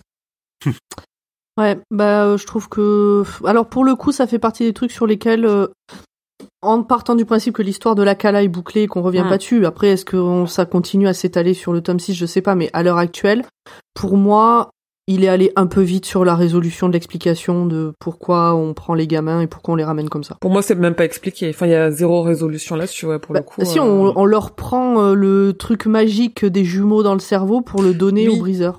Ouais. Bon, pourquoi est-ce que ça en fait deux des crânés et pas des juste des morts? Pourquoi il y en a qui meurent? Enfin, soit Pourquoi ils grandissent? Pourquoi ils meurent plus soit, tôt? ouais, pourquoi pourquoi tout d'un coup euh, ça change carrément tout dans leur façon de- d'évoluer? Soit il a bâclé l'explication, soit on va revenir dessus plus tard. J'avoue que je j'aurais plutôt tendance à dire qu'il a bâclé l'explication parce que King la résolution il Remboursé. Peut-être que je me trompe. J'ai hein, un mais- doute dans ma mémoire sur la vraie réponse, mais je penche pour le backlash, je crois. En tout cas, pour expliquer euh, pour- pourquoi les enfants qui reviennent sont dans un mauvais état et comment, ouais. pourquoi ils évoluent comme ça. Ça, je crois que effectivement, on n'ira pas. Moins de Callahan, plus de plus de crânés. Et le dernier truc qu'on avait relevé, on avait relevé une phrase euh, qui était euh, qu'il y a 19 mots qui seront prononcés pour révéler le secret de, si- de ce qui se cache sous le masque du loup tué. Et, euh, et vu que je l'ai écouté après avoir fini euh, le, le tome, euh, les 19 mots prononcés pour révéler le secret de ce qui se cache euh, sous le masque, On les connaît pas. Ce Ouais, je- sont des Doombots dans sa voilà. Ça faisait partie des trucs qu'on avait relevés. Ce sont des robots. Non, ça sont des syllabes en plus. Ce sont pas Faudrait des. retrouver le passage et ça se trouve euh, que euh, que Marie de Prémonville elle a pas euh, enfin, Oui, que ça, ça ça fait peut-être ouais. ouais. ça fait peut-être 19 mots en VO au moment où où il en parle et, euh, et ça le fait pas en VF quoi. On n'est pas à l'abri de ça se trouve. Et, et on n'est pas à l'abri qu'il l'ait. il- On n'est pas à l'abri qu'il l'ait écrit à un moment et puis qu'il ait zappé de revenir dessus de manière très claire. hein. Oui, après il est relu euh, La Tour sombre c'est relu par euh, Robin Furst qui pour le coup euh, corrige tout euh, au poil a priori s'il y a normalement s'il y a des bouquins où il n'y a pas trop d'incohérence euh, de ce type, c'est plutôt La Tour sombre et surtout les trois derniers qui ont été publiés euh, de façon très très rapprochée. Donc là c'était plus compliqué de se perdre. Ok. Bon. Voilà, bon bah voilà. C'était les questions qu'on se posait. Ça te parle pas en VO, euh, euh, la résolution en 19 mots Non, ça me dit rien. Ouais. Un gros, euh, un- une grosse préparation de paiement qui a pas été payée. voilà, merci. bon, je passe à ma partie alors. J'enchaîne. Vas-y. Allez, vas-y. La place euh, importance du livre dans la bibliographie et l'univers de King par Emily. Oui. Je vous générique.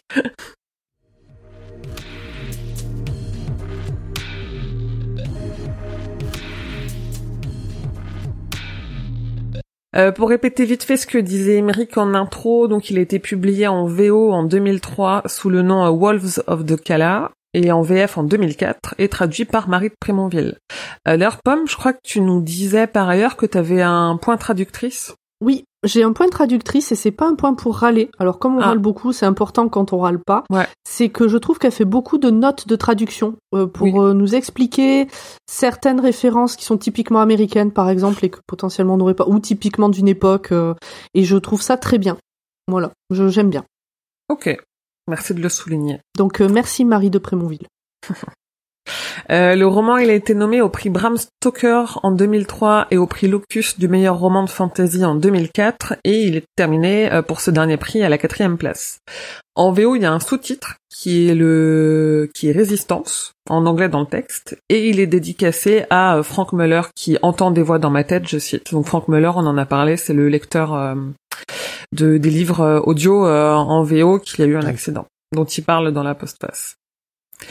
Euh, avant la publication du roman, euh, il y a deux extraits qui avaient déjà été publiés. Le premier, c'était Calabrine Sturgis, qui a été publié en 2001 sur son site officiel, à mon avis un peu pour faire patienter les fans. Et il y a eu The Tale of Grey euh, qui a été publié en 2003 dans un autre livre. Et les deux extraits, ils ont été incorporés sous une forme révisée dans le roman. Et une fois de plus, les, les illustrations, comme, euh, comme les précédents tomes, elles sont signées euh, Bernie Weiss, Wixton, euh, je sais pas. Voilà. Wrightson. Wrightson, ouais, voilà, un truc du genre. Euh, côté Genèse, en fait, en juin 99, je pense qu'on l'a déjà évoqué plusieurs fois, King il frôle la mort après un accident de la route. En fait, il est renversé par un van et il en, res- il en ressort grièvement blessé. On dit que euh, chez les fans de King, on dit souvent qu'il y a un avant et un après 99 et que son écriture a changé et que ses thématiques ont changé, mais surtout en fait, je sais plus dans quel épisode j'en parlais. euh, King, il a mis tellement de temps à avancer les premiers tomes de La Tour sombre qu'il recevait souvent des lettres de personnes mourantes de personnes dans le couloir de la mort, euh, personnes mourantes, soit des gens malades, soit des, des personnes âgées, qui lui demandaient d'écrire la fin parce qu'il voulait savoir euh, ce qui allait se passer avant de mourir. Et King, vu qu'il a frôlé la mort, il s'est dit en fait, je peux pas, euh, je peux pas partir et pas donner de fin euh, à cette histoire. Donc les loups de la Cala, c'est le premier tome euh, de la Tour sombre à avoir été publié après son accident. Et donc c'est le premier tome de ce qui ressemble vachement à une trilogie dans le cycle, parce que c'est le premier des trois derniers tomes qui ont été publiés en l'espace de dix mois seulement. Donc dix mois pour trois tomes, surtout quand on voit la taille du dernier tome, c'est très très court, surtout quand on sait que les quatre premiers, il a mis 20 ans à les publier. Donc Ouais, c'est mais pour alors, ça du aussi. coup, ça m'étonne pas. Ça m'étonne pas qu'il soit aussi long. Il était en boulimie d'écriture, quoi. Donc, Ouais. euh, potentiellement, on se dirige vers de la diarescription. Non, je En pense fait, que moi, ça, ça me rassure pas. euh, ça explique le côté hyper fluide et le côté où euh, il y a plein de préparation paiement parce qu'il sait exactement où il va pour une fois, il a tout en tête, il a, je pense qu'il a plus ou moins un schéma en tête et que ça explique aussi que ça se finit comme ça, c'est parce qu'il il sait, en fait, les anciens tomes, il, il l'arrêtait et puis il s'y remettait quelques années après. Alors que là, il, il écrit tout d'un coup et puis il a fait des coupures où il pouvait faire des coupures pour le sortir en trois fois. En gros, c'est à peu près ça, quoi. Mm. Est-ce que euh, le le- l'auteur de du Trône de Fer pourrait prendre exemple sur King et écrire la fin avant de mourir? Ça serait gentil. Il Il y a une conférence. D'arrêter d'écrire des, des préquels euh, et des, des conneries, des séries à la con. Là, moi, je veux la fin de ces putains de bouquins. Il y a une conférence euh, entre deux qui est très drôle, euh, justement où ils comparent aussi leur euh, déjà le les volumes de publication et les routines d'écriture. Parce que King, quoi qu'il arrive, depuis 40 ans, il écrit tous les matins, quoi qu'il arrive, sauf je crois le jour de Noël. Et il leur parlait là dans des interviews récentes où en fait il se lève, il fait un peu de sport, il va pisser, il écrit et après il va promener son chien et tous les matins il écrit pendant trois ou quatre heures. Et tout le monde ne fait pas ça, mais ça explique aussi que du Ça coup. veut dire euh, que son- chien, il doit attendre 3 ou 4 heures avant d'aller pisser Non, il me semble, pas dans l'ordre, euh, après, Ça veut dire qu'il se lève tôt. Parce que s'il écrit 3-4 heures, Il se lève très et que c'est encore le ouais. matin, ouais. Il se lève à 7 heures. 7, euh, 7 heures, 7 heures et demie par là, donc, euh, il fait, il a un petit tapis de course, il fait quelques pompes et tout, euh, il s'entretient. Euh, alors, il a reconnu plusieurs sources d'influence pour cette histoire, euh, notamment les sept samouraïs d'Akira Kurosawa, ainsi que son remake Les Sept Mercenaires, euh, la trilogie L'Homme sans nom de Sergio Leone, et d'autres œuvres de Howard Hawks et de John Sturges, entre autres. On a aussi beaucoup d'influences de la pop culture. On les a déjà dites, mais je vais les reciter. Euh, plusieurs loups ont des armes qui sont euh, en fait des sabres laser euh, de Star Wars. Euh, Andy le robot, il ressemble physiquement à C3PO ou un peu à un robot d'Asimov. Euh, les loups eux-mêmes, ils sont physiquement décrits comme Doctor Doom des comics Marvel, ça c'est Grand Poil qui a développé, et ils envoient des grenades sorties de Harry Potter, puisqu'elles s'appellent des vifs d'argent, et sont indiquées comme étant le modèle Harry Potter, en référence aux vifs d'or de la saga du sorcier, euh, tout le monde, euh, tout le monde aura eu la ref. Sachant que à cette alors époque, justement, l'autrice de Harry Potter était encore sa copine, et que là c'est un peu moins le cas. Ils sont Alors, un peu brouillés. Ah oui. moi, moi qui ai pas du tout lu les Harry Potter et euh, qui ai vaguement vu les films euh, en faisant autre chose, euh, vif d'argent, machin, bah, donc euh, j'a- j'avais fait le lien avec Harry Potter en me disant, je pensais que c'était un terme spécifique à Harry Potter. Je pensais pas que c'était un truc générique. bon, voilà, ça s'appelle un vif d'argent, on en trouve partout. Non, en fait, c'est euh, non. à Ah ouais. Potter. Et oui, Vif- mais vif du coup, je l'ai compris. Ouais. Je l'ai compris quand euh, quand euh, c'est le modèle Harry Potter. Mais c'est pas une grenade. Dans, dans Harry Potter, ça, Oui, non, ça, ça, oui, explose non. pas. c'est peut-être pour ça que c'est argent et que c'est pas tout à fait la même chose. Ah, ce serait plus marrant les parties de Quidditch. Ah, c'est clair. hein. Surtout quand, spoiler, il l'attrape avec la bouche. Ça pourrait, j'avoue, ça hurle, si ça pète partout, ça pourrait te plaire. Oui. Euh, et je vais finir sur les connexions parce qu'on en a. Euh, bah, le Shining est mentionné, hein, comme à chaque fois, euh, comme à chaque tome du cycle.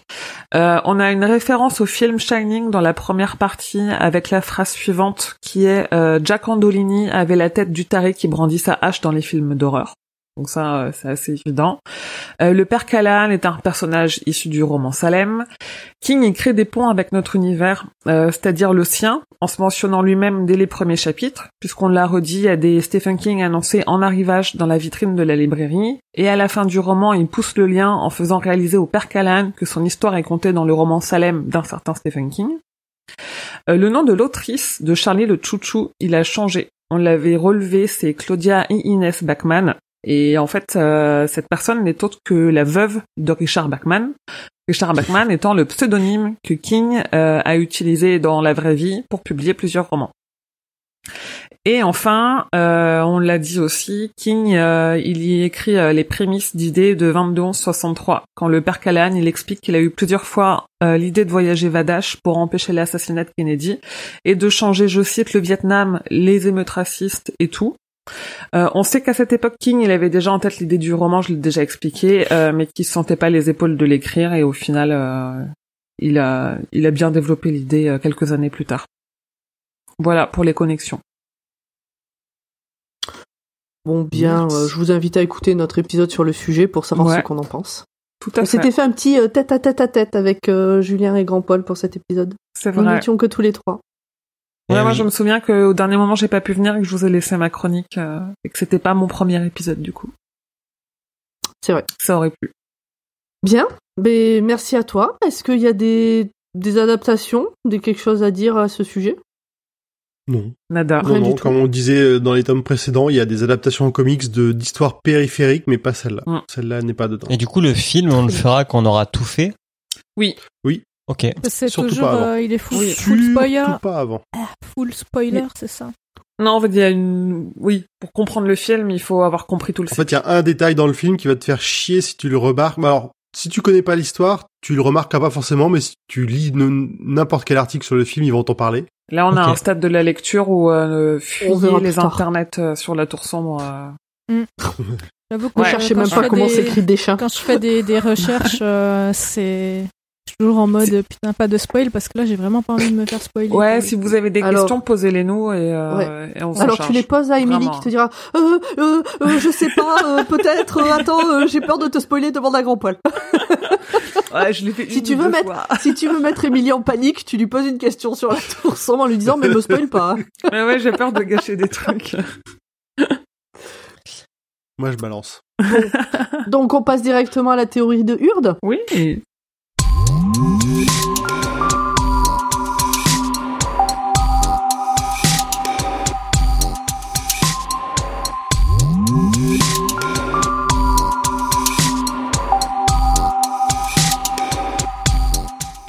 Rappelez-vous, écoutez-moi, écoutez-moi. Je vais vous partager un résumé de la trame des théories de la Tour Sombre, car moi y compris, j'y perds mes petits. La Tour Sombre serait un recycleur d'histoire, qui parfois laisse s'échapper des souvenirs. Après un grand débat, c'est Roland qui fut de service pour les éradiquer. Il fut touché par la gratitude du hamster oracle, qui tira les cartes pour tisser son destin et trouver ses compagnons.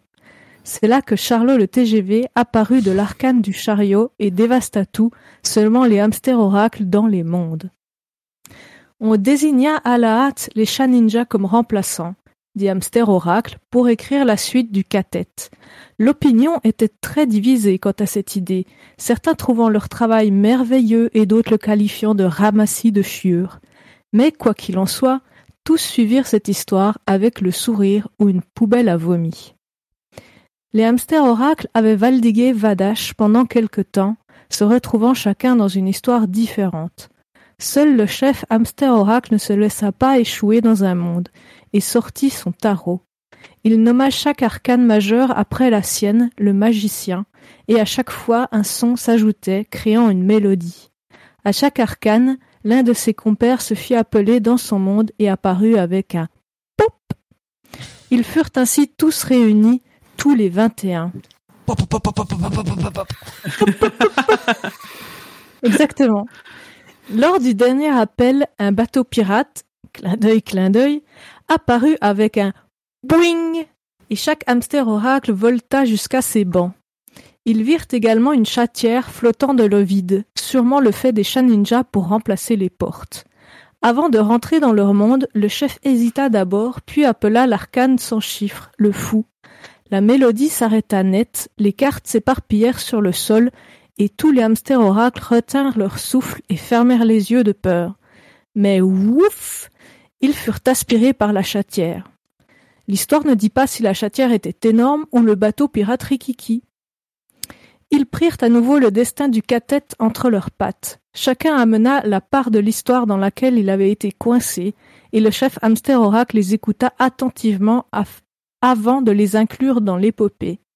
Des histoires de petits villages, de vampires et de morts vivants, de westerns, de loups-garous, de magiciens, en passant par la Bible, une chanson sur les roses et un anime sur le billard. Si, si, je vous jure.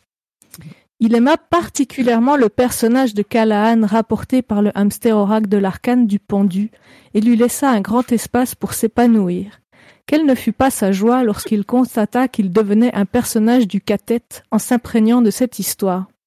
Les hamsters oracles guidaient le cas, lui proposant des directions, des idées, mais le cas décidait et zigzaguait comme bon lui semblait, emmenant avec lui l'histoire et ses héros. Un seul problème arriva.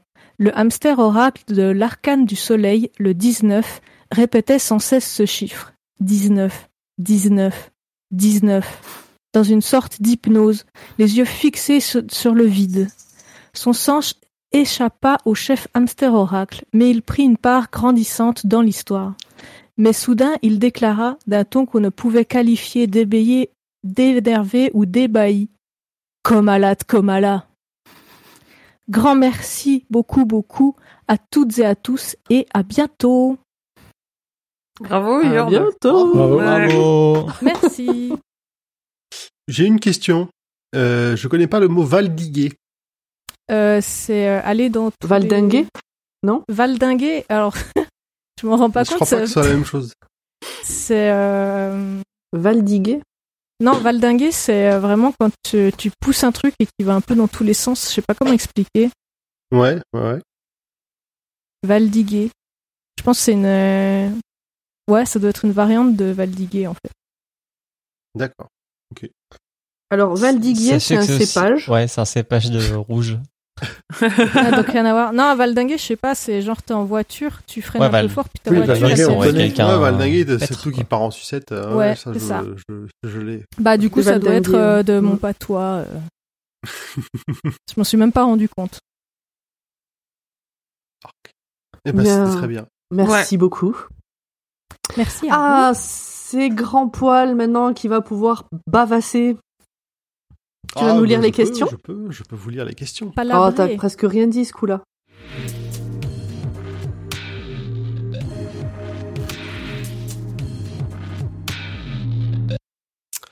Alors, question des auditeurs. On commence sur le Discord de Podcut avec Juju Pink qui nous demande Super la suite des aventures de la fine équipe, hâte de vous écouter. Si vous pouviez emprunter une porte ou prendre un Tardis vous permettant d'accéder à une époque ou à un moment particulier, ce serait laquelle ou lequel? Merci encore pour votre éclairage avisé sur les œuvres de Monsieur King, que la force soit avec vous. Beaucoup de références dans une seule question. Oui, alors, où est-ce que vous iriez? Enfin, moi j'ai réfléchi. Enfin, j'ai réfléchi. En fait, il y a un truc qui m'est venu de suite, mais c'est pas très rigolo. C'est, c'est, en fait, je, je, j'irai voir ma grand-mère dans sa jeunesse pour régulièrement lui faire des câlins en lui, et lui dire, t'inquiète, ça va bien se passer. Voilà. Oh, c'est tellement mignon. ben ouais, mais bon, voilà. c'est le premier truc qui m'est venu. Enfin, ça a été, voilà. Mais le- direct. Vas-y, Émilie. Euh, moi, le truc qui m'est venu, mais parce que euh, ce week-end, j'étais en week-end de RL Fest et on se disait ah, euh, quel concert on pourrait faire euh, si euh, un concert qu'on a loupé et tout. Et moi, j'ai euh, j'aurais un regret à vie de pas être né à temps, de euh, pas avoir pu voir Queen en, en concert. Donc je, je me téléporterai au, Live Aid de juillet 85 pour voir Queen. Ah, j'irai à celui de Wembley, moi. ah ouais, aussi. Queen, Queen en concert quoi. Ouais, j'avoue. Moi, j'irai sur les plages du débarquement, le jour du débarquement. Je pense que tu vois ça, tu dois te dire, mais ok, c'est complètement fou. Voir, ça et mourir, tu veux euh, dire Ouais, il y a moyen que tu, ouais, y a moyen que tu vois ça et que dans la foulée. euh, On part du principe qu'on est dans le Tardis. Donc, euh, on, Ah oui. on est une cabine bleue sur la plage, comme ça. On est au-dessus, euh, tu vois ça depuis le Tardis en l'air, d'accord. Et toi, Emmerich Euh, J'irai voir ce que c'est un vrai abordage de pirate. Ah ouais. Trop cool. Parce que on n'en a que des perceptions très romantiques et très romantisées. Ouais. Mm. Je pense qu'il y a bien beaucoup de gens qui tombent à l'eau. Je pense qu'il y a beaucoup de têtes qui sont coupées et de. Ouais, de- même pas forcément de tête, mais ouais, des, des, des, des doigts, des mains. Ouais. Des blessures des mains, sales, en fait. Mm. Pas, pas des gens Ouais. qui meurent sur le coup, comme c'est dans les films. Ouais. Aussi. Des ouais. boyaux, des. euh, mm. Et toi, Yurda? Euh, alors moi je me suis dit que je suis bizarre parce que le premier truc qui m'est venu c'est les dinosaures, tu vois. Genre ça doit être Ah ouais. cool. Non, mais oui. Et puis Oui, euh, oui. comme ça tu, tu vérifies si c'est des oiseaux ou des lézards. Enfin là on penche plutôt du côté des oiseaux. Et après je me suis dit non il y a encore mieux. Euh, je pourrais être là quand la, la- à la naissance de l'univers. Donc tu vois c'est voilà. Là je me suis dit Hmm, je vais un peu loin. Peut-être Le plus Big Bang Tardis que ton Porte, ouais. Peut-être plus Tardis que Porte. voir le Big Bang parce qu'on ne l'explique pas. Donc euh, voilà. Et toi, Grand Paul Moi, je serais dinosaure. Moi, j'irais voir des Ah. dinosaures. Tout de suite. Des gros poulets. Vous. Et justement, justement, pour savoir si le raptor il fait piou-piou en agitant les ailes ou s'il a l'air euh, féroce. Ouais, c'est le T-Rex, il, se- il marche en, re- en remuant du popotin comme un dindon. Il y a vraiment des petits En bras. faisant goulou goulou. Voir ça et mourir. C'est comme euh, Julien. Peut-être, oui, peut-être. et Emmerich, du coup. Oui. Et Urde. Mais en fait, il y a que avec, euh, il y a que avec Emilio, on s'en sortira pas. On pourra raconter Ouais. ce qu'on a vu. Exactement. Question suivante, euh, qui vient de Twitter et qui vient, qui nous a été adressée par Les Yeux Clos Podcast. Alors, c'est comme le choix de Calvin Tower pour le libraire, quoique là, c'est un très gros coup de coude de l'auteur dans les codes du lecteur. Les noms ont-ils un sens? Ah, Il y avait une première question avant, je crois que c'était en deux questions, ce- enfin en deux tweets, ce- cette question. Alors, Ah oui, un Ouais, truc je- en blanc sur blanc. Euh, Dites le Ouais. nom Lacala pour désigner le lieu où vit le père Ah oui. Callahan. C'est bizarre, non? On veut bien que copie. bah, dans la, alors, il y a euh, King qui a un chapeau avec des noms et il y a la tour sombre. Dans la tour sombre, rien n'est par hasard.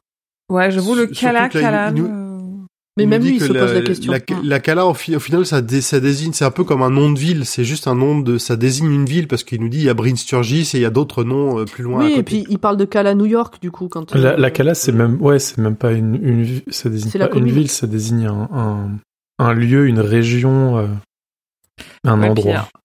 Genre, je doute que King ait des notions d'espagnol, mais euh, en espagnol, cahier, c'est euh, la rue. C'est la rue, ouais. Ouais. Ouais, c'est pas dit que ce soit tout à fait euh, un hasard non plus, hein. Ouais. Tu sais, sans forcément être bilingue, tu peux avoir, euh, ou ne serait-ce que chercher, tu vois, dans une autre langue, un nom qui pourrait aller. euh. Oui, peut-être. Je, pe- je pense que le lien avec Callahan est quand même plus est quand même plutôt une coïncidence au départ que euh, que King qui s'est dit je vais appeler ça la Cala parce que j'ai Callahan à côté. Ouais, j'avoue, je sais pas trop euh, sur Callahan. Parce que là ça remonterait quand même vachement loin pour Callahan En pour tout trouver cas- un nom en espagnol qui corresponde et qui veuille dire quelque chose. En tout cas, Callahan se pose la question. Ce que et, j'allais dire. ouais. et je sais plus qui d'autre se pose la question.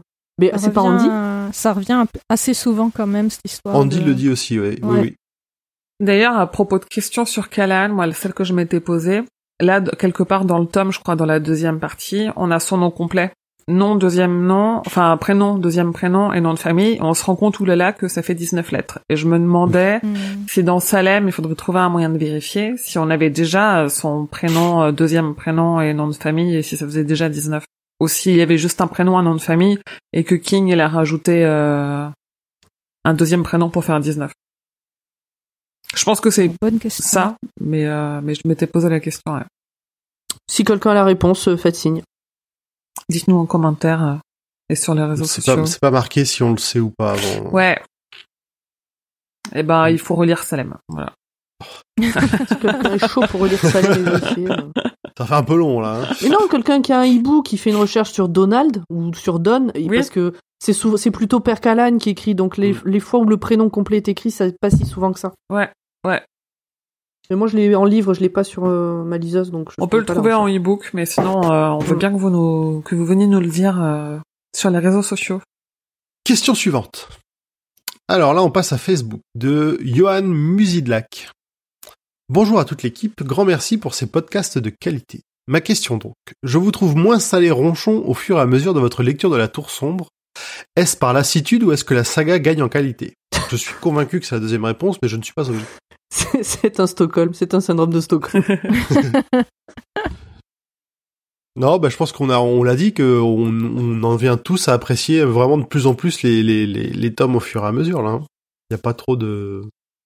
Oui, Y a les- pas de tout se met en place, tout commence à s'imbriquer, euh, des choses qui nous paraissaient euh, tirées par les cheveux au départ finissent par, euh, par s'en- s'entremêler et par avoir un sens, donc euh, euh, ça se bonifie avec le temps, donc... euh, donc voilà, J'avoue que sur les premiers tomes, je me souviens grand poil, euh, je dirais au moins sur les deux premiers, peut-être. Bah, le premier en tout cas. Ouais, on a on a euh, fait tout ce qu'on pouvait en disant euh, vous verrez, vous verrez, euh, mais si après c'est bien machin, et que là, euh, oui, depuis le 4, c'est un vrai plaisir euh, de vous voir commenter votre lecture sur notre Discord et de se rendre compte que euh, que vous aimez. Et là, le tour de table de début où tout le monde a adoré et tout le monde veut la suite, euh, c'est trop cool quoi, de voir à quel point vous accrochez alors que c'était pas forcément gagné d'avance parce que ça reste une histoire complexe, hein, un peu tirée par les cheveux. J'ai peur euh, que ça accroche pas jusqu'au bout parce qu'il reste encore beaucoup de choses à, à vivre. Ça, on verra. Mais jusqu'ici, c'est super cool de de voir votre avis évoluer en tout cas. Ouais, alors moi j'ai un peu le un PTSD, euh, le fléau. Euh, C'est-à-dire que je, il me tarde pas forcément la suite de peur de découvrir que là Bah ouais. c'était bien et qu'en fait la suite est nulle. Mm. et euh, du coup, en fait non, il me tarde pas la suite. Bah, tu vois, presque j'aurais envie de me dire restons sur cette bonne impression. je comprends. Surtout que j'ai vu la taille du tome 7. Donc euh, du 6, je sais plus lequel Du des deux est 7. particulièrement très gros. Le 7, le Ouais. 7. On le Le fera 6 c'est en- comme le c'est 5, pas mais ouais. On fera le Il est un 6 peu en plus 2 gros, le et le 6, 7 en hein. Un 3, peu c'est ça. Ah, le 7 va y avoir beaucoup de trucs à dire. Ouais, Oh, donc on le fera en plusieurs épisodes. hein. En fera un 3, trimestre en 3 je pense que euh. c'est bien. Déjà, va nous Voilà, falloir du temps pour On le lire et puis euh, ouais. Le 3 on Question parlera du suivante. film aussi. hein. Oh, bah, bah, bon, on n'est pas obligé, hein. On fera un hors-série. Question suivante de Hugo Benavente. Hello à tous, grand fan de votre podcast Question con. Où est la tour sombre? Je voudrais y aller. Ah, ça. Au bout du rayon. À Au bout Ponto du de rayon mer. l'ours. Ah non, pas au bout, au milieu, au bout du rayon, Au il y a milieu, une autre, ouais. euh, Au, au bout il y a un du autre rayon, gardien. au bout du rayon de Bah l'ours, le rayon d'en Oui. face, euh, c'est un autre rayon, c'est le rayon de la Ah oui, ça commence, euh, d'accord, ok. Ouais. C'est un nouveau rayon qui commence. Ouais. J'ai, ouais, moi, je parle le, le fait qu'il y ait un champ de rose autour, je sais pas du tout où est-ce qu'elle pourrait À, être. à quel bout? Parce que les rayons, ça a deux bouts. Ben, on a, on est parti d'un bout déjà où il y avait pas la tour, donc à l'autre bout. Bah le non, bout mais- euh, dans non, ils ont- lequel, en fait, tu vois, tu regardes les nuages et tu vois quand il dévie un peu, c'est le sens dans lequel il dévie. Ok. Comme une rivière. Quand tu sais pas, tu demandes. Moi, dans les bois, je me débrouille. je suis la Bear Grylls, euh, je suis la Charlie Grills. Mais moi, je suis Quand, Team euh, Callahan, j'ai l'impression qu'elle n'existe pas, ou enfin voilà, je, je suis en train gentiment de, de partir euh, sur cette piste. Moi, j'ai un Une peu pure peur. métaphore. Vous voyez quelque chose euh, voilà, dans leur tête, ou je sais pas. Hmm. En fait, la tour sombre, c'est l'amour. En fait, L'amitié. C'est l'amitié. de l'amitié. en fait, c'était un rêve, et à la fin, il se réveille. Ouais, alors c'est, Euh, du coup, est-ce que vous voulez que ce soit une métaphore ou est-ce que vous voulez que ce soit une vraie tour? Une vraie tour, hein, faut pas déconner. hein. Moi, j'ai Je ne pas d'envie particulière, mais j'ai vraiment très peur d'être déçu. J'ai très très très très peur de déjà qu'on n'ait pas forcément de réponse, mais ça, selon comment c'est amené, j'accepte euh, le non-réponse. Ça dépend vraiment comment c'est amené. Et j'ai peur que quoi qu'il arrive, la réponse soit décevante. Ok. Que ce soit Tout ce que je peux putain, dire, c'est que ce sera un parti pris. pour ça. Ce sera un parti pris. Ah je oui. pense qu'il il y a, franchement, je pense qu'il y aura des déçus. C'est obligé vu la fin que c'est parce que c'est, c'est vraiment particulier. Ok, bon, n'en disons pas trop. Mais Les euh, moi, partis je- pris ont été pris. Moi maintenant j'ai une j'ai une certitude depuis que depuis que Eddie euh, a dit qu'il était au, à l'étage 19 Hmm. De la tour sombre. En fait, je pense qu'au milieu de la tour sombre, il y a une euh, Un ascenseur. non non une barre comme les pompiers. Je sais pas, j'imagine et ils se dirigent tous vers cette barre pour comme les pompiers pour passer d'un étage à l'autre. Mais non, on a dit qu'il y avait des chats ninjas dans, dans la tour. C'est une théorie aussi. Ça, ça peut- se tenir. Allez, on enchaîne. Question suivante. Ou Dante et Émeric, tu voulais dire quelque chose? Non. Question suivante. De Anne-Laure Rémy. Quel est pour vous le personnage le plus attachant de la saga? Oh, Bah, Jack. Hot. Euh, D'ailleurs Hot, il est où à la fin? Il a disparu à un moment donné? Bah, il est avec Jake. Toute la dernière partie, Hot, euh, on n'en entend jamais parler. Bon, je sais pas si- Oui, lui, Euh, mais, pour- euh, dans la bataille, il a été laissé. Euh... Oui, il est Dans laissé- la cathédrale, là, non? Euh, Ouais, au presbytère. Oui, il, a été, il a été laissé pour. Il a pas participé à la baston. Mais ça a été dit Oui, Ouais, oui, oui. Ah ok, bon bah je- j'ai lu, un- il y a des passages que je lis un peu en diagonale. Il, est- il, est- il a accepté à contre-cœur de, de, de suivre le- l'ordre de Roland ou de Jake. Ouais, Ouais, Jake. Jake et euh, Hot, euh, les deux, euh, quand même. Et ouais. Hot, oui, Hot, il m'a fait chialer euh, à la première partie du tome quand, euh, quand il se présente. sa petite, sa petite Ah oui. révérence. Oui. La, la voix, la voix que Et prend oui. le narrateur en VO est, est aussi, euh, enfin, il, c'est un, c'est un, c'est un homme adulte, hein, donc il a, il peut pas non plus faire une voix très, très mignonne, mais il a une façon de, de faire parler Hot qui est euh, vraiment, euh, bah, qui colle bien avec le, le, le personnage. Quoi. Frank Muller. Ouais, merci En- Franck. Je crois que tu nous En fasses français- des extraits, Émeric, ça m'intéresse. Ouais. Ouais, de En ouf. Putain, mais en fait, euh, que ce soit en français ou en anglais, euh, à partir du tome 6, c'est un autre euh, narrateur. Bah oui, ce sera plus le même Putain, narrateur. la malédiction, quoi. c'est clair. On devrait peut-être prévenir les, les ceux dans les autres langues. Ouais. Arrêtez tout. Euh, Qu'est-ce que je, je sais plus. Oui, euh, en français, euh, quand euh, Hot parle sur certains mots, comme par exemple quand il dit ache ou des trucs comme ça, il arrive à le faire avec un bruit, on dirait presque qu'il aboie. Mm. Ek. Ouais, c'est c'est pas mal fait. Et euh, en fait, euh, je dirais que vraiment, à part Roland, euh, je les trouve tous de plus en plus attachants. Eddie aussi, en fait. Parce qu'à la base, euh, enfin à l'origine, Eddie, c'est c'est vraiment un loser qui a une vie de merde, qui a pas eu de chance non plus, Mm. et euh, et qui finalement euh, arrive à à se sortir de tout ça, prendre ses responsabilités. En fait, il devient un homme lui aussi, enfin un Ouais. homme au sens adulte, pas au Ouais. sens viril. Ouais. Et, euh, Oui, euh, tout le passage là où il devient l'espèce de Bruce Willis euh, du de, de l'épisode, euh, je sais pas. il y a- En fait, Eddie, à partir du moment où il arrive à se défaire de l'emprise du fantôme de son frère, euh, il, Oui. il devient Mm. lui-même, Il quoi. ouais. Il, Ouais. il, Et pr- du il- coup, ouais, j'ai- il prend sa, il prend son destin en main. J'ai aussi, ouais, j'ai aussi euh, l'attachement pour ce personnage. Ouais, c'est le petit Question gars. hein. suivante. Ah pardon. Le plus attachant pour moi, c'est le petit gars. C'est le petit gars. Le, le chap, comme il dit en VO. Le chap. Alors, question d'Instagram de la part de Kay Morrigan, qu'on retrouve, euh, je crois, à chaque épisode depuis bien Ouais, longtemps maintenant. merci. Oui. Bonjour ou bonsoir à tous. J'espère que vous vous portez toujours bien. Que pensez-vous des références de plus en plus nombreuses des autres romans de King dans l'univers de la Tour Sombre? Personnellement, j'adore l'idée que tout soit plus ou moins connecté, même s'il faut suivre tous ces clins d'œil. Bonne continuation à vous et prenez soin de vous. PS pour répondre à Pomme, ça se prononce Kae. Ah, enfin une réponse à ma question. Merci, Kae. Alors, qu'est-ce que vous pensez de toutes ces références? Ah, Alors, euh, il parle bien de, des romans de King, hein, pas euh, Star Wars, euh, Harry Potter Co. Moi, je suis fan, quoi. Je suis archi fan. Enfin, parce Moi, je salue le travail de, de, de lien entre tout. Parce qu'il il le fait pas non plus euh, au forceps, quoi. C'est pas genre, ah oui, en fait, euh, j'ai, j'ai, j'ai pensé à tel. euh, Enfin, il y, a- il y, en a quelques-unes, peut-être, mais euh, c'est pas des trucs où il s'est dit, ah bah tiens, il faut que j'inclue Carrie dans la tourson, tu vois. Ça fait pas trop forceur. C'est ça. C'est vrai. Ça fait pas trop fan service et en même temps, en fait c'est ça, c'est-à-dire que si tu si t'as pas la ref, ça t'empêche pas de comprendre le bouquin et si t'as la ref, tu dis, hé, Mais est-ce qu'il y a des gens qui Ça commencent dire- vraiment King à ça. par la tour sombre Ça, ça Ouais, doit arriver. J'espère pour Oui. eux que c'est pas le cas, parce qu'il pourrait le prendre le tome 1 dans la gueule, tu, re- tu te relèves peut-être pas trop vite, hein, mais si t'as Alors pas déjà de l'affect avoir, pour euh, King, tu t'y retournes pas. Hein.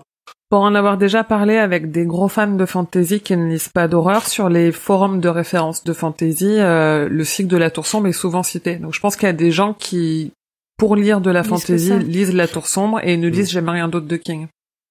Oui, je ou pense tu peux pas. avoir lu quelques bouquins de King, mais pas non plus euh, la grande majorité. Ouais, t'as lu Shining ou les lignes vertes comme, euh, comme beaucoup de gens et puis voilà quoi. Ouais. Mais je pense pas que ça t'empêche de comprendre pour l'instant. en tout Non, cas. du tout. Non. Euh, Ah non. Du tout. Pour C'est- la c'est Tour ça qui est bien. non. C'est ça. Non, je pense juste que la, la barrière d'entrée avec le tome 1 est compliquée à passer, quoi. On Oui. avait dit que c'était le rite de passage. euh. ouais, c'est ça. Si, si tu le passes, t'es un homme si tu survis, c'est bon, t'es prêt. Mais ce- les, les connexions avec les autres œuvres, ça rend fou tous les fans parce que maintenant, quand tu ouvres un bouquin de King et qui te sort un modèle de voiture, une date ou quoi, tu te demandes si tu l'as pas déjà vu, quoi. Et, euh, et c'est, enfin, faut voir euh, Reddit dès qu'il y a un nouveau livre qui sort. euh, C'est, euh, c'est, des questions et des questions euh, sur. et ça, vous pensez que c'est ça? Et ça, est-ce que ça pourrait être une référence à ça? Machin, des trucs super euh, capillotractés, quoi. Moi, je me suis toujours demandé. Vu qu'il dit toujours qu'il a pas de schéma quand il écrit, euh, qu'il préécrit rien à l'avance et tout, si, en fait, comment ça se passe dans son cerveau pour qu'aussi naturellement il nous sorte des trucs comme ça. Euh... Enfin, ça doit être une immense toile d'araignée et je sais pas. Je, on, on comprend un peu comment ça se passe dans son cerveau euh, dans Doctor Sleep où, euh, sans spoiler, en fait, euh, il parle de la mémoire et de tout ce qu'on a dans notre cerveau euh, comme Mm. des grandes armoires avec des tiroirs et que chaque chose a sa place dans son tiroir et qu'il y a un peu de ça. Mais du coup, t'as l'impression que lui, les tiroirs, il s'ouvre tout seul et qu'il s'éparpille euh, dans tout ce qu'il fait, quoi. Il va, j'ai pas l'impression qu'il va aller chercher parce que justement, c'est pas forcé. Moi, ça m'a l'air. Je suis d'accord avec toi, ça m'a l'air assez naturel comme, euh, Ouais. comme façon de faire euh, de- des liens comme ça. C'est assez impressionnant parce qu'il le fait, euh, il le fait pour tout, quoi. Et que, et que tu, et que au fur et à mesure où Depuis tu lis, si tu lis dans l'ordre chronologique, ouais, tout a une logique. On voit que là, on, tu vois, on voit par exemple, euh, on trouve des références au fléau sans qu'il y ait une vraie référence au fléau, juste parce que c'est une même mécanique euh, qui se déploie avec en plus le même méchant. Donc, euh, et des trucs comme ça, c'est tout est hyper logique en fait. Je suis admirative euh, parce que je suis la deuxième plus grande fan de King après Pomme évidemment. euh. Bien entendu. Allez, question suivante, on a presque fini. Aurore EV, Eve. Bonsoir aux chers animateurs d'un de mes podcasts de cœur. Est-ce que avec est-ce qu'avec ce tome, Pomme est devenue une fan inconditionnelle de la Tour sombre et qu'à ce titre, elle lira les tomes restants à la vitesse de la lumière? Dites oui, dites oui. Belle soirée à vous et à très vite sur les ondes. Bah, si quelqu'un d'autre prend les notes, euh, ok. En fait, c'est ça. Non, mais c'est ça le vrai problème, hein, c'est Ouais. que c'est qu'il faut prendre des notes et que c'est relou. Hein. C'est relou. Je vais, franchement, c'est relou. A- y a pas- parce que voilà, personne d'autre je- peut le faire à ta place, hein, donc euh, on va pas dire le contraire. Non, non. Après, euh, après, de toute façon, je m'étais engagé à faire tout le cycle de la Tour sombre aussi. euh, les autres, enfin, en l'occurrence, Grand Poil faisait le reste. Donc, euh, bah, c'était le deal qu'on Ah oui, avait bien fait et ça se Ah passe très bien. Et heureusement, parce que pour le coup, sinon, je pense que je, je vous aurais lâché il y a un moment. un jour, je me serais pas connecté un soir. non, non, mais bien sûr. Mais non, c'est là, là, le tome 5, je l'aurais fini très vite si j'avais pas eu à prendre des notes. Et pour Voilà. finir, la question du euh, Discord Stephen King France. Lire en Ah. description peut-être. Ma question De sur. Instagram, elle a même pas été posée. Ah bon? Bah. Alors, Bah, Julien, tu ré- alors, t'as peut-être répondu à la story, euh, sauf que c'est noyé au milieu de toutes les réponses de tous les messages, donc euh, je l'ai pas. Je suis triste. Ça me dit quelque question chose, parce que maintenant que tu le dis, ça me dit quelque chose, c'est une question con. Ah, je l'ai vu passer. Attendez, je vais la chercher pendant que tu poses la question de. Vas-y, parce que t'es peut-être pas le seul, parce a, je pense qu'il y a plusieurs personnes qui ont répondu aux stories, mais à chaque fois qu'on reçoit un message, ça se noie dans la masse, donc fallait répondre vraiment à la publication. Je sais qu'on est on écouté par des millions de personnes. Mais quand même, La rançon du succès. je fais partie du Ouais. catet, quoi. Il est minuit 20.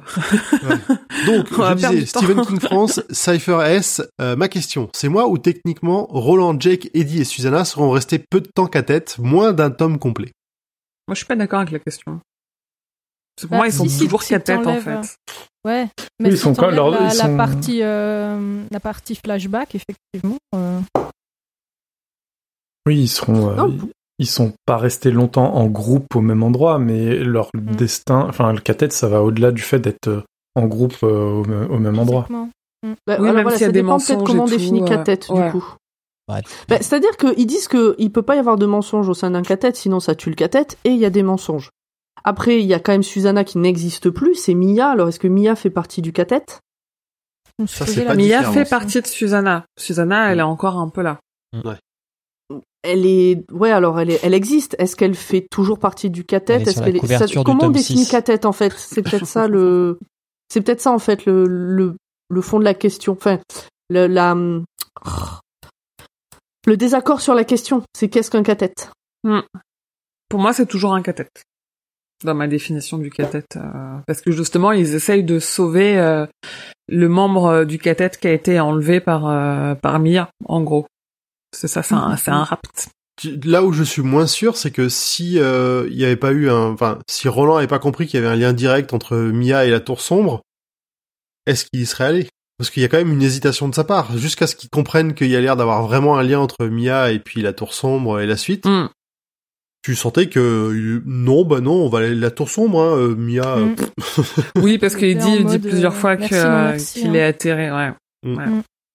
Donc tu vois, c'est pour ça qu'il y a. bah, après, c'est ça reste dans la personnalité de Roland d'être euh, focus sur la, la tour sombre et que son cathète, le but du cathète, c'est lui qui l'impose pour ça.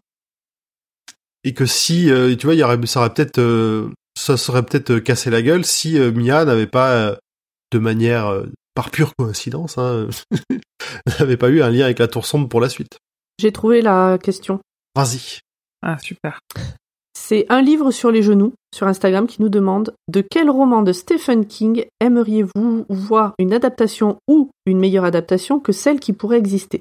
Merci beaucoup pour votre podcast, c'est un vrai plaisir de vous écouter. Eh bien, merci à toi de nous écouter. C'était pas celle que, c'était pas celle de Julien, mais c'est une question qu'on avait ratée. Mais c'est Julien qui a posé une question? Oui, Julien, Oui, il a posé une question aussi Ah, C'est bon, je l'ai. Je l'ai. Ben, on va d'abord répondre du Oui. coup à Oui. Un livre sur les genoux. Euh, une adaptation. Euh... Marche ou crève. Non, Ouais, ça- ah, j'ai peur, j'ai tellement Bah, ça va venir, ça va venir. On va voir. Hein. Moi, Mhm. j'ai, j'ai, j'ai, j'ai, j'ai toujours peur, hâte. Mhm. J'ai pas d'autres mots. Moi, c'est bon, là, j'ai eu tout ce que je voulais voir. Euh, Je voulais, pendant très longtemps, je voulais voir Jessie. Et il y a eu Jessie, et il est plutôt réussi, et ça me va. Les yeux du dragon. Euh, ah. En, en animé. Enfin, en animé, en dessin animé, ouais. Ouais, de ouf, ouais, c'est clair. On a perdu Julien. Et Julien, je sais pas s'il réfléchit ou s'il est. euh, S'il est mort. stone. Consterné. Il est en, il est en pleine descente d'endorphine. Vexé. Pourquoi t'es consterné? Je l'ai ta question. Moi, j'aurais, j'aurais aimé un nouveau remake, euh, le remake de Cimetière qui tenait les promesses de sa bande-annonce. Ah Ça, bah là, il y a un, ça, ça il y a m'a un fait nouveau cimetière qui Il arrive et il va préquel. tenir zéro promesse. Oui, alors Sur celui-là, la bon, jeunesse voilà. de Church. Moi, j'attends Carrie même pas un 3, espoir là. Qui sera la de suite de Carrie Ludo. 2. Alors, moi j'hésite, mais euh, les enfants du maïs, ce serait pas mal. Bah, il arrive. Ah non ouais, ça c'est une bonne idée. Ça Ça vient sera de- assez original. Ce serait bien. bonne Deuxième, euh, un peu cool, quoi. Écoute, je pense qu'ils vont aller jusqu'à 19 et que là, ils vont s'arrêter. Ah oui, il y a des Ou un, chances. tu sais, un crossover entre euh, dans les hautes herbes et les enfants du maïs. Ouais. Dans les, les, hautes herbes bouffent maïs. le maïs. Ah, mais il y a un Dans les préquel qui arrive des du enfants maïs. de maïs. hein. Si, euh, Running Man. Ah oui, aussi. Une vraie adaptation de Running Man. Ouais. Bah, regarde le film français. Ah oui. il, a- il est introuvable. Oui. Si jamais quelqu'un le trouve, je veux bien le voir. Parce que Ah bah si, je l'ai vu. Si, si, ça... ah si, il se trouve. Ah ok. J'essaierai de voir si je l'ai, euh, je, je l'ai chopé, je crois que je l'ai chopé, euh, mais il se trouve. Ok. Bah, tu nous enverras le DVD par la poste. Ou une vraie adaptation du tome 1 de la Tour Sombre. Non. Ou une adaptation. Mais euh, pour. Enfin, non, ouais, Running Man, pour le coup, j'aimerais bien Les voir une vraie les petites sœurs d'Eluria.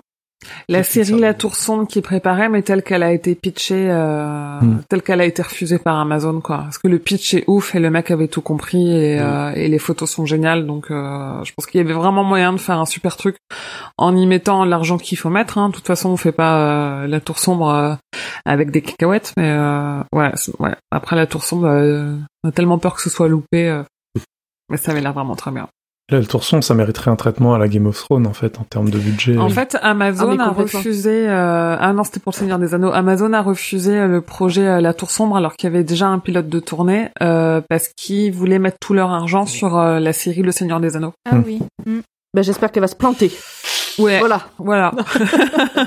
On, va dire que la marque Seigneur des Anneaux est plus forte que la marque euh, La Tour Sombre. oui, bien sûr. Bah c'est plus attendu. Ouais. Mm. C'est Mm. dommage. C'est dommage. La question Alors, de Julien, alors j'ai- j'ai une question de Loiseman sur Instagram qui dit.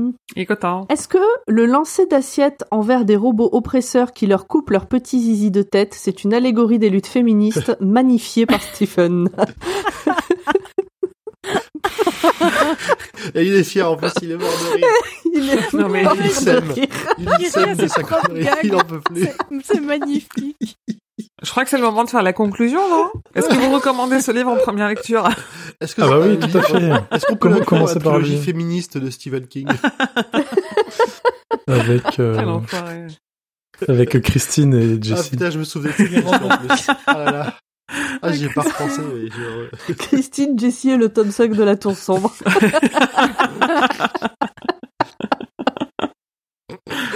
Mais quelle horreur.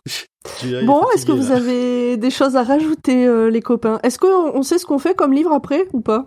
Oui, Que- Oui? Ah oui, on sait. Le Au mois d'août? C'est même marqué. Regarde, il y a même des, euh, il y a même des, des, des, des trucs dans le Discord. Ah oui, c'est vrai. Bah euh, voilà, bah, je me souvenais pas. Euh, On fait une on nouvelle. peut l'annoncer du coup. Ouais. On va faire On- une on nouvelle, fait on va faire on celui qui garde le verre, ce qui nous permettra de...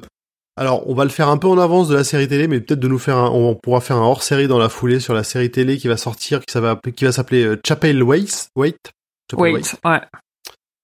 euh, qui j'espère promet, euh, promet des belles choses. Vu les premières images sont vraiment Ouais. sympas, j'espère que l'ambiance sera cool. Qui sortira quand Et donc, c'est euh, celui qui garde le verre, c'est en lien avec Salem, non? C'est Oui. en lien avec Salem. Ouais. C'est un préquel, c'est un genre de préquel à Salem, ouais. Ouais. Si tu as le Ah, une bouquin, il est dedans, je crois. Ouais, dans la Dans la édition de la- Salem, ouais. il est dedans. La dernière édition du livre de poche, ou sinon, euh, sinon je crois, je crois que c'est Brume. Attendez, je vérifie. Qui garde macabre. verre. Danse macabre, ok. Merci Julien. euh, Oui, sinon ouais, il est dans. Ah, la- mais ouais, oui, dans, le Salem, recueil. euh. Je me suis trompée, excusez-moi. Non, non, mais il est aussi, en effet, dans la dernière édition de Salem, il y a celui qui Oui. garde le Ah, verre à la la fin. ils, ont pas mis les trop, deux, ouais. ils ont mis le préquel et l'espèce de petite suite euh, qui se passe. Ouais. euh, Ah, je me Ouais. disais bien, ok. Absolument. Bon, bah très bien. Parfait. Donc plus personne n'a rien à rajouter, on est bon.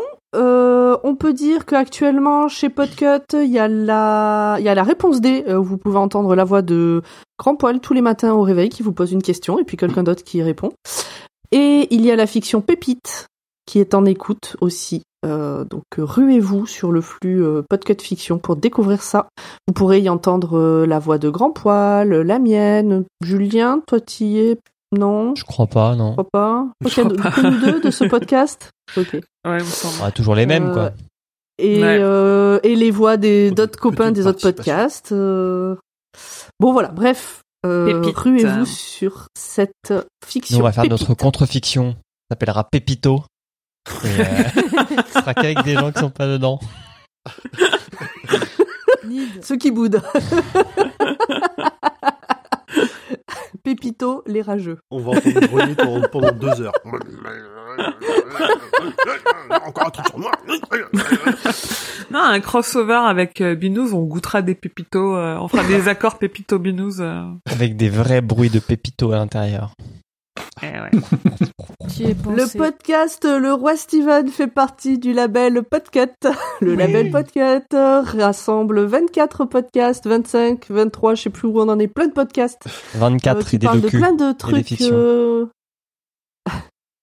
qui parlent de plein de trucs très très très différents sur des formats très très différents. Donc allez découvrir tout ça.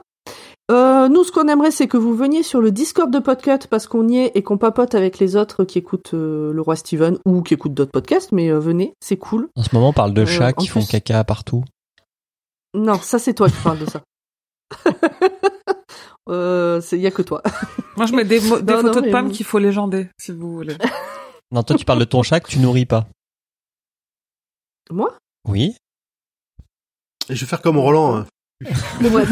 ouais, voilà, on avance. Euh, et puis, bon, on a, comme toujours, le Patreon, si jamais vous voulez euh, euh, nous aider financièrement euh, dans tout Pour ça. qu'on eh ben, euh, le projet Acheter de des la croquettes. non, pour acheter des croquettes pour, euh, pour Musca. Eh, Musca, il a pas fait chier de tout l'épisode, c'est pas lui qui est venu taper euh, les sushis de Julien. Bref, euh, Voilà. des bisous. Euh, il est demain, il est minuit 30. Ouais, donc on va aller, euh, On va aller dormir maintenant. hein. Allez, Des bisous. Des gros ciao. bisous. Ciao, ciao. Ciao. Ciao, À ciao. bientôt.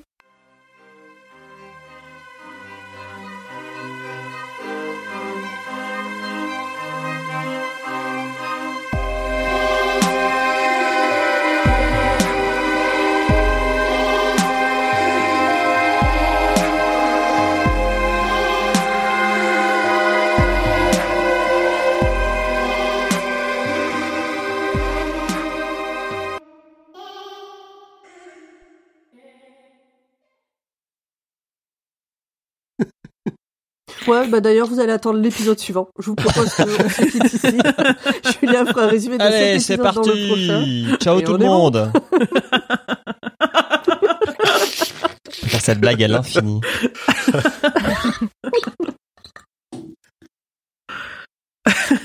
Je prends un petit coup d'eau. Et on est C'est bien, parti. ça, ça chauffe la voix avant qu'on commence. Voilà. J'ai un, pardon, j'ai un papillon qui est rentré dans mes lunettes. J'ai une invasion de mouches aussi, c'est terrible.